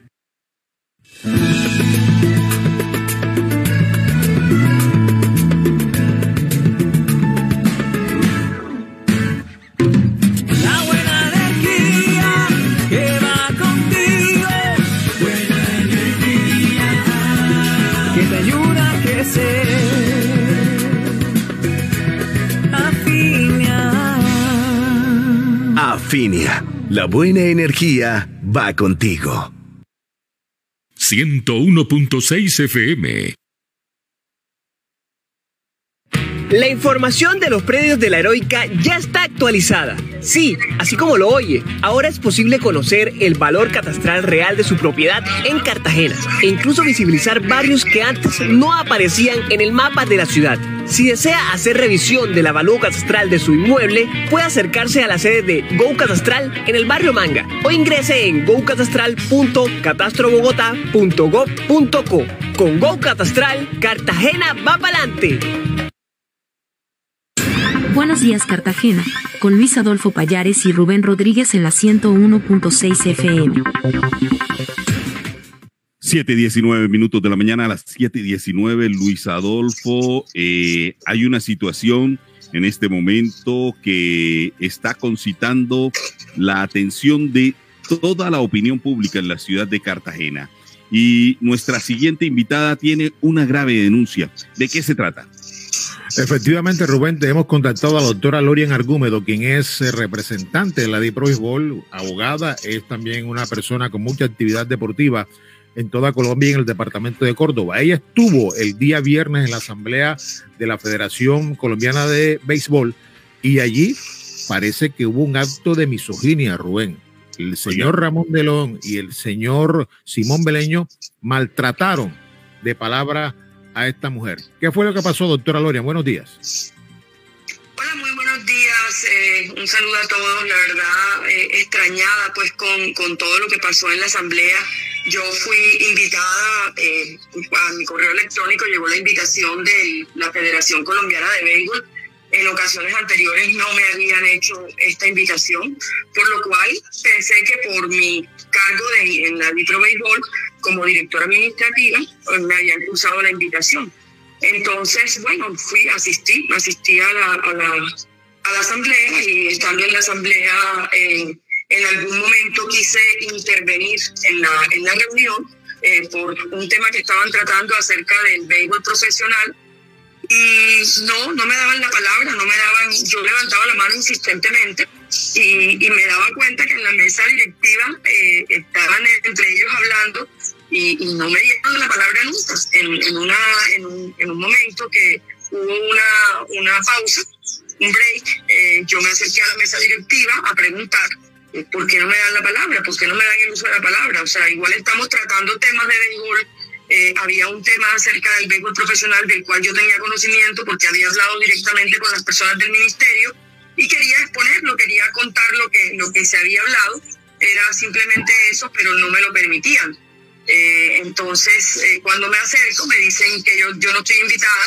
Yo les muestro la invitación y me dicen, no, este, eh, parece que es una equivocación. Eh, empezaron a buscar entre ellos quién había enviado la invitación. En fin, fue algo demasiado bochornoso, demasiado penoso. Me sentí, la verdad, pues como como cuando a ti no te quieren en un sitio, siendo que tú has trabajado toda la vida por, por el deporte, si es, lo mejor de ti en esto y, y, de un momento a otro unas personas te niegan simplemente la participación, que creo que con eso no le estaba haciendo daño a nadie, no estábamos en votación, que pudieran decir eh, eh, va a votar porque igual sabía, tenía pleno conocimiento de que no había ningún tipo de, de, de votaciones en este momento, estábamos simplemente hablando de un tema que le competía a, a, todos nosotros, pues como, como amantes del béisbol y como trabajadores de, esta, de este hermoso deporte. Y bueno, Luego de esto, eh, el señor León eh, me dijo que, que, yo no podía participar, que no podía estar ahí, que no podía hablar, que no ni siquiera había trabajado en la Dipro en eh, una cantidad de cosas que, que yo considero que, que bueno, lo, lo, vulneran a uno y, y, de verdad que en el momento sentí mucha pena. Me sentí incómoda, eh, otros miembros de la, de la mesa del comité ejecutivo se acercaron y entre ellos el mismo presidente Mauricio Char, que, que fue muy amable conmigo, el doctor Rafael Lafón también me pidió excusas eh, y me dijeron, me invitaron a que, a que participara, a que levantara la mano nuevamente. Yo la verdad no lo hice, no, no levanté la mano más porque me sentía eh, bastante incómoda con la situación. Y, bueno, al final pues el, doctor Rafael Lafón eh, me dio el uso de la palabra sin yo pedirle, incluso eh, me permitió hablar. Pero de verdad que son situaciones muy incómodas, son situaciones que, que, que uno como, como trabajador de este deporte, como persona que siempre ha estado eh, en, en, esto, se siente ultrajado, se siente como que no sé, no sé qué, qué, qué, es lo que qué es lo que pretenden o qué, qué es lo que pasa, porque porque lo que uno está buscando es simplemente eh, mejorar los, los, el, el béisbol en Colombia. Lo que uno está buscando es hacer su aporte a este deporte. Desde que llegué a la Diprobéisbol no he hecho más que trabajar por el, por el mejoramiento de, de del deporte en, nuestra, en nuestro medio. Bueno, Rubén, ¿usted tiene alguna pregunta que hacerle a la doctora Loria? Claro que sí. Preguntarle a la doctora con los muy buenos días.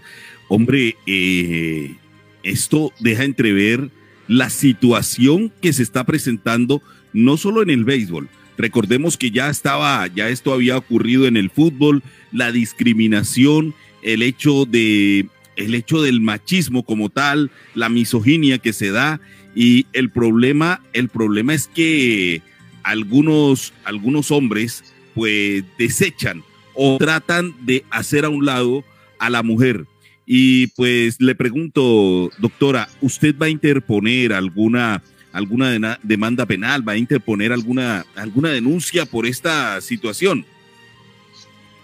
Bueno, mira, mira que yo en muchas oportunidades me habían preguntado en entrevistas eh, que si yo alguna vez había sentido machismo eh, por, el, por el cargo que ostento o por el trabajo que hago, porque son más de 20 años que tengo trabajando en el béisbol profesional eh, con el béisbol de mi ciudad, con deportes que son eh, de, de, exclusividad masculinos, eh, cada vez menos, porque cada vez hay más mujeres trabajando.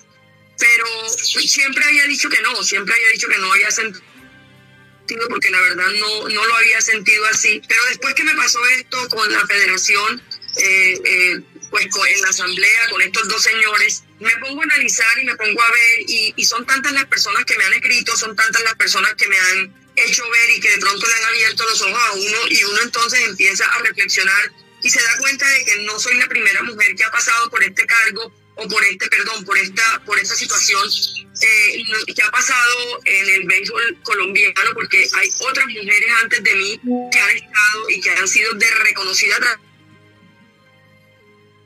y que no han sido resaltadas por la Federación Colombiana de Béisbol. Eh, el caso de la, de la señora Ana de Peláez, el caso de, de Erika Crisón, son personas que han estado en el béisbol incluso antes que yo y, y, de verdad que han hecho un trabajo maravilloso. La doctora Claudia Lodui, una dirigente de acá de Córdoba, eh, son personas que han estado en el béisbol y que de pronto no les han dado la relevancia. Entonces uno se pregunta por qué estas mujeres eh, que de pronto han estado y que han estado trabajando, nunca se les ha tenido en cuenta. ¿Por qué no, no han llegado a un cargo más importante dentro de la federación? Si han hecho tremendo trabajo dentro de los, de los cargos que han ocupado. Entonces, eh, allí uno se da cuenta de, de, realmente la, la, la, discriminación que realmente sí existe.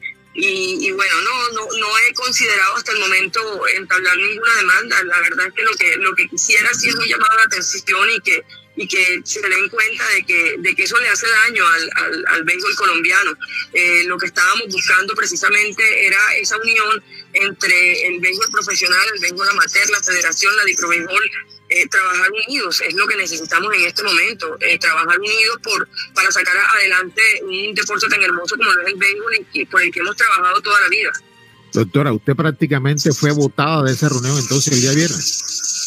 Sí, prácticamente sí, o sea, eh, por los señores eh, Ramón León y, Simón Beleño no hubiera estado ahí. Los, los otros integrantes de la mesa directiva fueron muy amables conmigo, muy caballeros. Eh, como les digo, eh, Mauricio Chare fue uno de los que me dijo, no te preocupes, eh, yo te doy la palabra como presidente, no, no, no hay ningún problema, yo no veo nada malo que tú hables, y es lo lógico, porque de verdad que es que no le estaba haciendo eh, no, yo no les veo el por qué eh, eh, vetar a una persona, independientemente que sea mujer, que sea hombre, porque creo que ya ha pasado en otras oportunidades también que le niegan la entrada, que, que no dejan. Yo entiendo, en asambleas hay uno.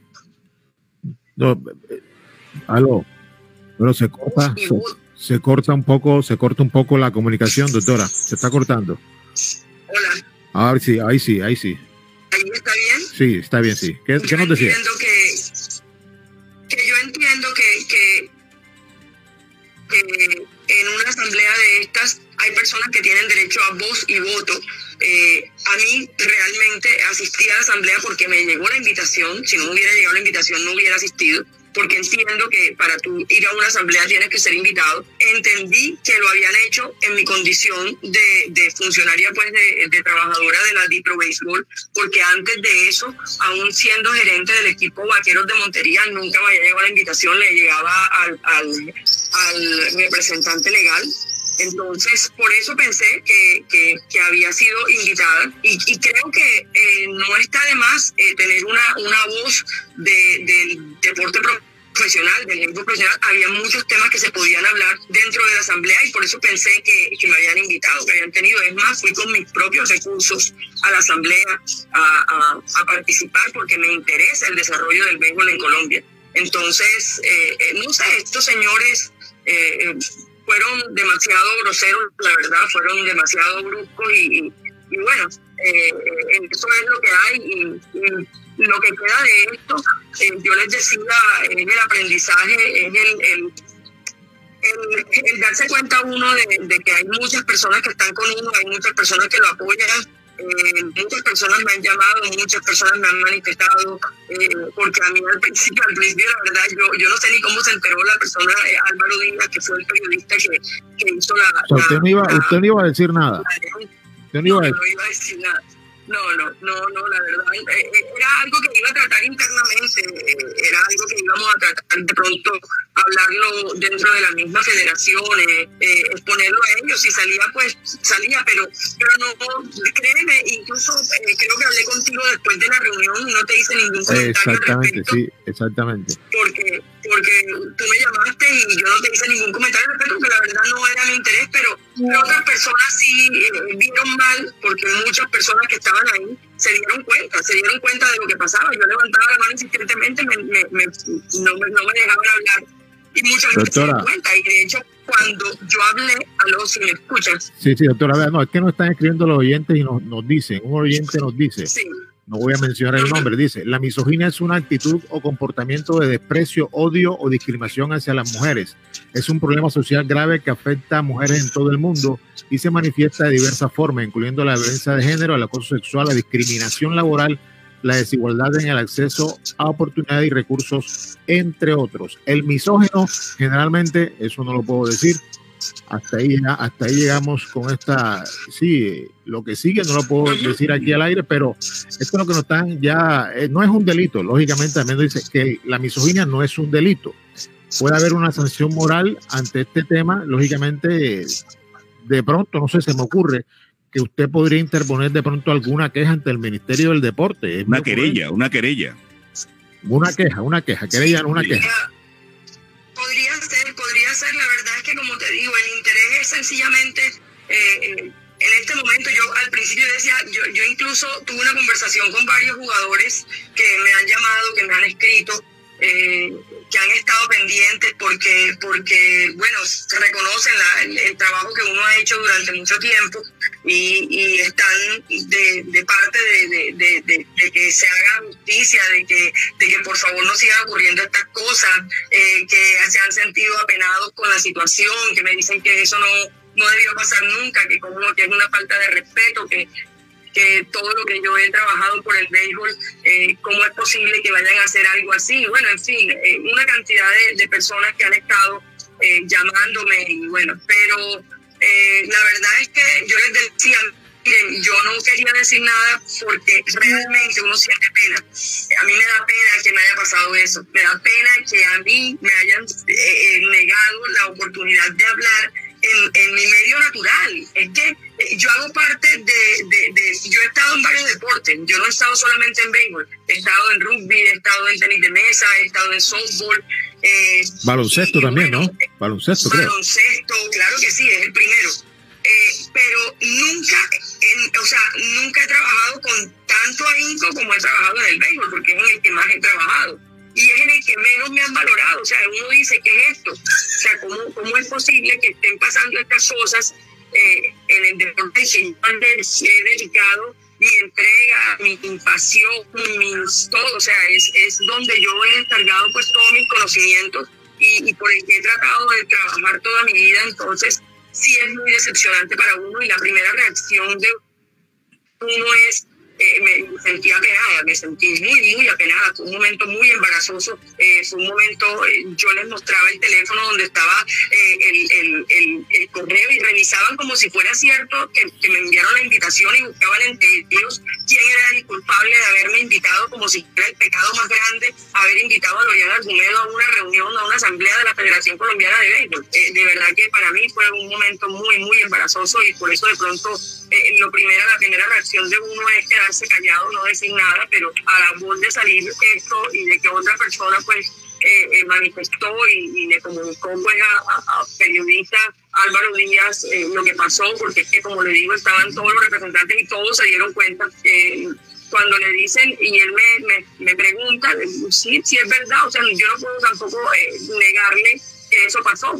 Yo no puedo decir que es mentira, porque ahí sí estaría cometiendo pues yo misma eh, en contra de no puedo estar mintiendo y, y me toca decir que sí fue verdad, penosamente y vergonzosamente, pero sí fue verdad y sí pasó. Bueno, doctora, doctora Gloria Agúmedo, muchas gracias por estar acá en Buenos Días Cartagena. Siempre contaremos, siempre usted puede contar con nuestro apoyo y bueno, ojalá esto no siga sucediendo y se siente un precedente porque estos señores ya definitivamente están rayando ya en lo que es un- una discriminación, porque la discriminación sí es delito, ojo, la discriminación y también están rayando ya en lo que es la misoginia. Muchas gracias, doctora. Gracias a usted, muy amable. Bueno, ahí está Rubén, era la doctora Lorian Argúmedo manifestando, manifestando lo que le sucedió en una asamblea de un deporte como el béisbol, la asamblea de la Federación Colombiana de Béisbol, y que desafortunadamente ella fue eh, discriminada, por decirlo así, no la dejaron hablar, no la dejaron tomar la palabra, a pesar de que le llegó la invitación, le enviaron la invitación, son cosas que desafortunadamente pasan en el béisbol, es un acto de extremo machismo, un acto en donde a esas cosas no deben pasar en pleno siglo XXI, Rubén. Claro que no. Y en términos beisboleros, Luis Adolfo, estos dos señores quedaron ponchados y fuera de base, ¿no? Ponchado y fuera de base. Es más, hay que buscar el árbitro, el árbitro general, para ver si los vota del partido, porque es un acto, es un acto que no debe presentarse, ojalá no se presente más. Así es. 7:36 minutos de la mañana, Luis Adolfo, tenemos otro invitado ya sentado en nuestra mesa de trabajo y pues grave denuncia, grave denuncia esta de la de la doctora Lorian y usted la podrá estar leyendo. Toda la entrevista de la doctora Lorian la podrá estar leyendo en nuestro portal Eso va Noticias. Allí usted puede leer toda la información que se pues que se logra tener de aquí, de este informativo de Buenos Días Cartagena, usted puede tener toda la información allí en el portal Eso va Noticias, ¿no, Luis Adolfo? Efectivamente, Rubén, más adelante estaremos redactando la noticia para presentársela a todos nuestros oyentes, porque este tema, este tema es muy grave. Esto es muy grave que se esté presentando, que se esté presentando en asambleas de un deporte federado, un deporte que tiene mucha aceptación a nivel de toda la costa. Y son cosas que uno no entiende que sucedan, como les decía, que sucedan en pleno siglo XXI, tratando de menospreciar a la mujer, tratando de hacer una violencia silenciosa de género allí, tratando de ser también hasta discriminatorios. Son cosas que no deben pasar en pleno siglo XXI, Rubén.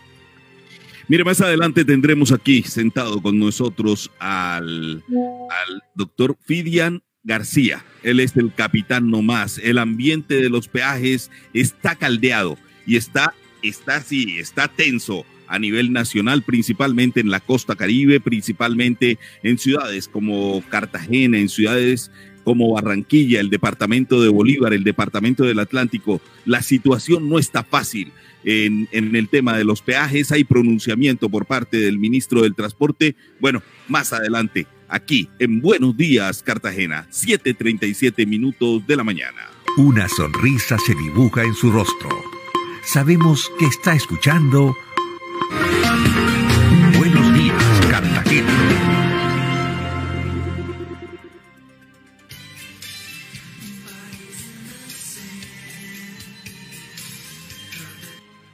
Flashback con Jimmy Villarreal. Flashback.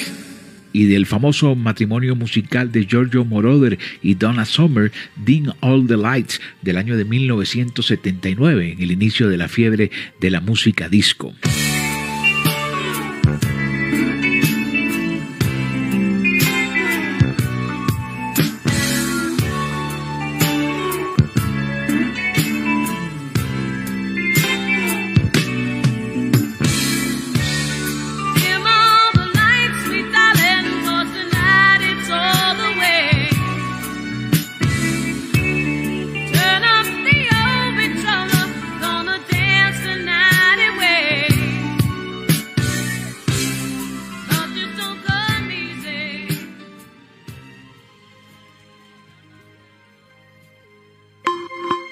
Estás conectado con Buenos Días, Cartagena.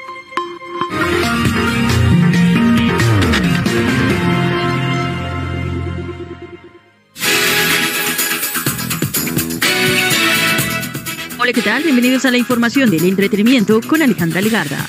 El actor de Marvel Studio Jonathan Majors, estrella ascendente de Hollywood, fue detenido en Manhattan acusado de agresión, intento de estrangulamiento y acoso a una mujer de 30 años en un caso de violencia doméstica, confirmó la policía neoyorquina. Después de responder a una llamada de emergencia a la policía y tras una investigación preliminar, se determinó que un hombre de 33 años estaba involucrado en una disputa doméstica con una mujer de 30 años. La víctima dijo que había sido agredida informó la policía en un comunicado. La mujer cuya relación con el actor no ha sido aclarada fue trasladada al hospital con lesiones menores en la cabeza y en el cuello, condición estable. La representante del mayor, Harry Gordon, aseguró en un comunicado de prensa que el actor no le ha hecho nada de malo. Además dijo que espera poder limpiar su nombre y aclarar todo lo ocurrido. La policía no confirmó si el actor sigue detenido, remitiendo a las autoridades judiciales que no respondieron a ninguna solicitud de prensa. Entre otras noticias del entretenimiento, les contamos que luego de que se conociera la muerte de Javier López Rodríguez, más conocido como Chabelo, a sus 88 años, múltiples burlas y críticas por la longevidad de algunos artistas se conocieron. De hecho, Chabelo era un verdadero ícono de la cultura popular latinoamericana. Sin embargo, muchos de los chistes son pasados de tono, como lo sucedió en nuestra nación. La diva de la televisión colombiana, conocida como Amparo Grisales, fue tendencia en redes sociales por memes que estaban haciendo alrededor de su edad y la comparación con el ícono popular fallecido. La actriz respondió indicando, esa gente me da pena, pobres de mente y de espíritu, gracias a Dios la estupidez humana no me toca, escribió Amparo Grisales en su cuenta de Twitter. La tienda express. Llegó la tienda express. El más espectacular programa de fidelidad para tenderos y consumidor final. La tienda express. Módulo de mercadeo y radio promocional que se comunica con los tenderos a través de la radio. La tienda express. Mayores informes en el 315-545-3545. La tienda express. 101.6 FM. Ahora más que nunca hemos entendido que nuestra salud mental necesita cuidado, que nuestras emociones y pensamientos son la respuesta natural a todo lo que sucede, que se vale sentirnos mal y buscar apoyo para entenderlo, que se vale preguntar cómo nos sentimos y qué pensamos, que se vale expresarlo sin miedo y escucharnos sin juzgarnos, que se vale cuidarnos entre todos. Nuestra salud mental es fundamental. Gobierno de Colombia. Afiliada a Mutual Ser, inscríbete en nuestro programa de gestantes para acompañarte durante todo tu proceso. En Ser Madre e Hijo queremos disminuir los riesgos de las mamitas embarazadas y recién nacidos, garantizando el ingreso oportuno a control prenatal y a atenciones en ginecología, nutrición, psicología, laboratorios clínicos y ecografías especializadas. Te abrazamos desde el inicio de la vida. Vigilado Supersalud.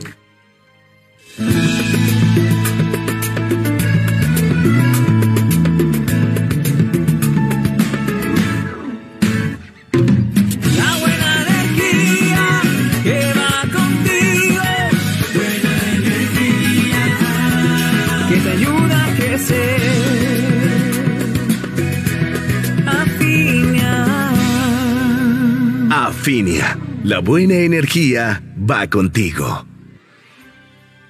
Buenos días, Cartagena. Un noticiero que sabe a Cartagena.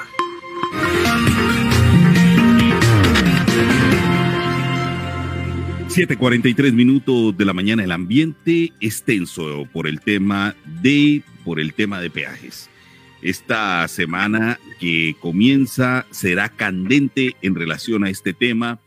El ministro del Transporte recientemente hizo unos señalamientos graves, unos señalamientos graves al movimiento No Más Peaje y pues en Ballesta, en Ballesta se levantó la protesta Luis Adolfo tras la promesa del consorcio de unas obras junto con la alcaldía de, Turbana. En Turbaco se vienen recolectando firmas para preguntarle al pueblo si quiere o no que continúe el peaje. El ambiente continúa caldeado y a esto súmele que una delegación del movimiento No Más Peaje viajará a la capital de la República, viajará a Bogotá para pues aclarar toda esta situación que está pasando. Maraguaco, Maraguaco ya cumple más de 15 días sin que se cobre. Y para hablar del tema sobre esto tenemos a Fidian García, capitán No Más, a quien le damos la bienvenida y le preguntamos cómo avanza esta lucha contra los peajes. ¿El ambiente está complicado o no? Buenos días, Fidia. Eh, buenos días, Cartagena. Buenos días, Rubén Darío, Luis Alberto, Danilo, a todo el equipo periodístico de Buenos Días. Eh, pues sí, gracias por la oportunidad para dirigirnos pues a, a los cartageneros y bolivarenses ¿no? y a todo el país para aclarar lo que está sucediendo en torno a, a los peajes. Toca resaltar eh, que cada peaje tiene unas connotaciones muy distintas y tiene unas afectaciones y, y todo lo que concierne, digamos, de, de, el contrato, ingresos, o sea, son muy particulares. O sea, que el caso de, de, de Turbaco es muy distinto al caso de, de Clemencia, por ejemplo, o al caso del peaje de Pasacaballo que está ubicado en Ballesta, que hacen parte de seis peajes que eh, tributan una bolsa común para financiar Ruta Caribe 2. Y Marahuaco está por aparte, o sea, Marahuaco que empezó con una concesión, eh, la vía al mar, que luego eh, al terminar esa concesión vino otra concesión que es la actual ruta costera, la vía de la prosperidad tiene otra concesión y otra concesión. Entonces sí me gustaría aprovechar este escenario aclarar, sobre todo eh, para hacer unas presiones con relación a, las declaraciones y a las amenazas de victimizar, de, satanizar la protesta y judicializar a, a, los miembros de la familia No Más Peaje, incluso la amenaza que hace el ministro en denunciar disciplinar y penalmente a la alcaldesa encargada la semana pasada, Ana María González. O sea, yo creo que eh, sería bueno pues abordar y mirar cada uno de estos aspectos. Como les digo, cada peaje tiene unas connotaciones muy particulares. Bueno, preguntarle. Doctor Fidia, listo. Doctor Fidia, un momentico, Rubén. El, hay un tema importante, es que el día de ayer conocimos que el ministro del Transporte va a denunciar fiscalmente y va a denunciar disciplinariamente a la doctora María María González, alcaldesa encargada, por ella presuntamente aprobar este tipo de, protestas. Sí. Bueno, yo ante eso, bueno, el ministro puede hacerlo. Nosotros también ya, eh, eh, digamos, demandamos, eh, digamos, y denunciamos la actitud del ministro en complicidad con la ANI y con la cohesión. A ver, lo que ha pasado, lo que ha pasado es que el fin de semana anterior en vista de, la protesta, de la toma del peaje de, de, Marahuaco, que empezó simultáneamente con el de Ballesta el 10 de marzo, hoy el peaje de Marahuaco está cumpliendo 17 eh, días continuos de protesta, ¿no? Entonces, lo que pasó fue que antes del 10 de marzo hubo, hubo una, un plantón en, en febrero donde nos recibió el SMART y se, hubo, digamos, unos enfrentamientos, unos choques, en más hubo eh, gases lagrimógenos, pero no pasó a mayores. Entonces fuimos a una mesa de trabajo convocada por la personería, ahí se replanteó, el comité planteó una propuesta, hubo unos compromisos, pero la ANI ha venido incumpliendo durante muchos años, muchos años, entonces eh, al, al nosotros volver en ese plantón el 10 de, de, marzo pasado, pues hubo, sí, hubo eh, roces y altercados con la policía, con la policía y eh, se convocó un consejo de seguridad. Este consejo de seguridad y como resultado precisamente para seguridad los protestan es la, la, de, la, de quienes estaban liderando protestas son lugareños del sector, ¿cierto?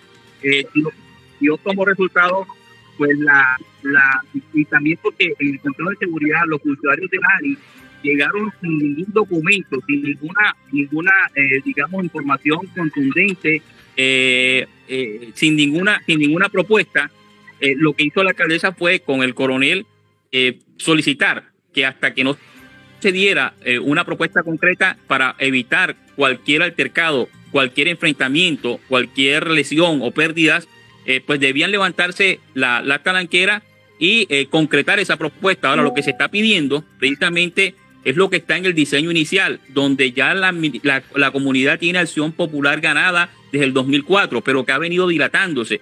Y luego por el cambio de nombre, primero era el INCO, después Invía, ahora la ANI, O sea, ellos han venido manipulando lo que está en el diseño inicial, que es en el kilómetro 42, no en el kilómetro 17. Además, tenemos que aclarar que en pandemia, el 21 de mayo del 2021, en presencia del mismo alcalde, la ANI pidió dos semanas para presentar un estudio técnico, financiero y jurídico para el traslado del peaje. Y mire qué ha pasado. Desde, el, mayo del 2021 han pasado muchos años. Lo que hicieron fue dar una tarifa diferencial a los lugareños, tarifa diferencial que pensamos que era transitoria hasta que se elaborara ese documento, ese estudio, para reubicar en el kilómetro 42 del peaje. Y no ha sido así. Ya han pasado año y medio y por eso la comunidad, eh, ante ese incumplimiento, ante la afectación grave, grave de la calidad de vida de esos lugareños. Allá no hay inversión, allá no hay servicios públicos, allá no hay oportunidades de empleo, allá no hay oportunidades de comercializar sus productos. Cierto, los jóvenes, los, los docentes tienen dificultad para llegar. Los- el médico presta el servicio muy esporádicamente en esos corregimientos. La presencia del distrito y el Estado casi que es nula. Entonces, ante esa falta de oportunidades, los lugareños se, se cansaron, se hastiaron y, y están manifestando su, su, su- su- inconformidad. Y lo que hizo la alcaldesa fue precisamente garantizar el orden público y garantizar ese, ese derecho a la protesta ante el incumplimiento de la ANI, que no ha presentado, pidió un plazo para presentar la propuesta y no lo ha hecho. Pidia, le pregunto, Pidia, le pregunto, ¿sienten ustedes desde el movimiento No Más Peaje que hay alguna complicidad, alguna complicidad entre el ministerio, consorcio y ANI? Sí, claro, claro. O sea, mire, el ministro desde que llegó, o sea, fue mostrando un talante. Es más, a la- en, la, primera semana de este gobierno lo trajeron acá una, a la Cámara de Comercio, a una reunión para hablar sobre el macroproyecto APP Canal del Dique. ¿Y qué dijo él? Que eso había que adjudicarlo y que, iba y que se iba a contratar por encima y en las mismas condiciones y así se hizo. Entonces el ministro, o sea, que no, pensamos que no votó por este gobierno, o sea, está defendiendo, desde que llegó a defender los intereses de, la, de la, los concesionarios, pues son dos concesionarios, el de la eh, concesión costera y Ruta Caribe 2, son, son distintos. Pero mírese que él llega a defender esos intereses porque, entre otras cosas, eh, quienes, están del, quienes están detrás del sistema de los peajes, los grupos financieros, que son también grupos financieros de, de congresistas, ya que han manejado y lo ha manejado el Partido Conservador con cambio radical. Él llega a defender esos intereses y cómo y a, digamos a, presionar y a tratar de judicializarnos y de satanizar la protesta. Pero no se ha sentado. Mire lo que ha pasado en, en Puerto Colombia. Allá fuimos a apoyar a los amigos de Puerto Colombia. Allá sí hubo violencia. Sí se partieron las talanqueras. Sin embargo, fíjese que el ministro ya en dos oportunidades se ha sentado con los líderes de Puerto Colombia, con el alcalde de Puerto Colombia y con la gobernadora del departamento. Allá sí han avanzado. Sin embargo, acá el ministro no se atreve. ¿ya? Y nos trata de politiqueros, de utilizar banderas de- de- de- en torno a, a la campaña que, se avecina, siendo de que su partido, o sea, sí está implicado y sí viene dando mal ejemplo. Mire las declaraciones a Aida, Merlano, donde ha manifestado y lo ratifica que el señor Gerlain, que es conservador, que es, fina- que es uno de los SAR, de los que manejan las concesiones y que está en la concesión de Cartagena, en las elecciones atípicas del 2015 financió una campaña atípica con más de 3 mil millones de pesos. Ellos sí han utilizado ese poder y esa, esa financiación producto de lo que recaudan en los peajes para, para llevar candidatos, para apoyar candidatos. Nosotros lo que hemos estado defendiendo durante toda una vida, más de 20 años, es una bandera, porque esos peajes tienen unas connotaciones que han empobrecido, han arruinado, tienen, tienen en la ruina el desarrollo de la zona norte para el caso de Marahuaco y, y la, la comunidad no tiene oportunidad de empleo. La comunidad depende de Cartagena, de sacar sus productos, de venir a hacer una, a, a trabajar un día de rebusque, por ejemplo, de sacar materiales de allá de la cantera. Y, y no, no lo puede porque los costos se han aumentado y como les digo, o sea, esas comunidades no tienen otra, otra, digamos, eh, el, el peaje los ha, alternativa y los ha, los ha empobrecido, ¿no? Hay unos estudios que así lo demuestran, ¿me entiendes? Entonces, eh, es más, o sea, ¿cómo entender si en el diseño de la primera concesión, porque es que ya se pagó una primera concesión, que fue la, la ruta vía al mar, se pagó esa obra, ¿cierto?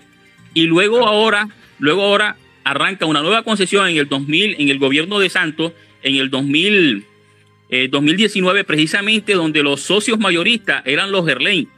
Y luego los Gerlain le terminaron vendiendo al Estado. Y ISA, hoy esa concesión, en gran medida, eh, hace parte del Estado porque ISA tiene eh, acciones, es una, eh, una empresa, eh, digamos, tiene acciones del Estado. Y ya, entonces, el, y, y fíjese que la primera concesión y la segunda concesión no hicieron consulta, siendo de que hay unos asentamientos afro que la ley lo exige, cualquier acto, cualquier contrato, cualquier obra, tú tienes que consultar a la, a la comunidad. No, eso ha sido una imposición. Ahora, ¿cómo entender que desde el principio el diseño decía que el peaje tenía que ubicarse en el kilómetro 42, en inmediaciones de Lomitarena, y cómo lo pasan al kilómetro 17? ¿Cierto? O sea, no entendemos y no hay una justificación. Y por eso la comunidad ha ganado una acción popular que se ha venido dilatando y que hoy está en el Tribunal de Cartagena eh, pendiente de un peritaco de la Contaduría Departamental o Distrital. Entonces, entonces vamos a exigirle también a los jueces y a los magistrados que, que se pronuncien y que definan y que ratifiquen lo que, lo que en principio la comunidad ha defendido, que es la ubicación de ese peaje, ¿no? Claro que sí. Doctor eh, Fidian Álvarez, estamos a cinco minutos del cierre de nuestra emisión de hoy y pues este, este diálogo con usted no puede concluir ahí. Eh, estamos invitándolo para que nos acompañe, si es posible, el próximo miércoles, porque esta semana va a ser una semana crucial en materia de peajes.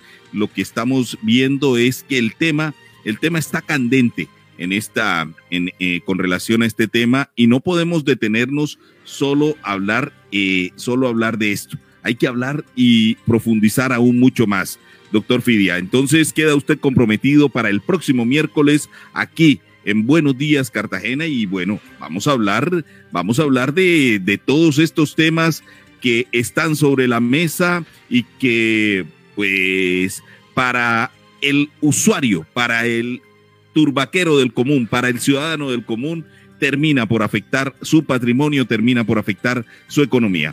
Doctor Fidia, Claro. muchísimas gracias. Claro que sí, Rubén. Soy Fidian García. Muchas gracias a ti. Y claro que sí, el miércoles vamos a hacer énfasis y aclaraciones sobre las connotaciones del peaje de Marahuaco, el peaje de Clemencia, el de Turbaco, incluso el de Ballesta, ¿cierto? Y la negociación que se dio y que el ministro está, digamos, eh, haciendo uso de su poder, de su poder de ministerio y de miembro del Partido Conservador para intimidar, ya. Y hoy está, nos está amenazando y eh, desde luego eso va a tener una respuesta eh, contra lo que estamos haciendo, la defensa de nuestros derechos. Muchas gracias y vamos a estar atentos, como no, con mucho gusto estaremos el, el miércoles participando en ese debate y bienvenido a la posición de los gremios y, del comité sí a la doble calzada. Nosotros estamos, vamos a presentar propuestas para financiar, para financiar eh, esas vías, esas obras, pero sin peaje.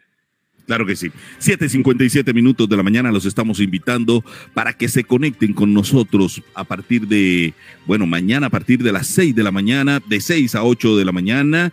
Y pues los estamos, les estamos diciendo eh, que usted está conectado con Buenos Días, Cartagena. No se desconecte de esta transmisión, no se desconecte de la 101.6 de nuestra emisora, porque allí sigue, sigue la voz de América. Que Dios los guarde. Buenos días, Cartagena. El informativo diferente.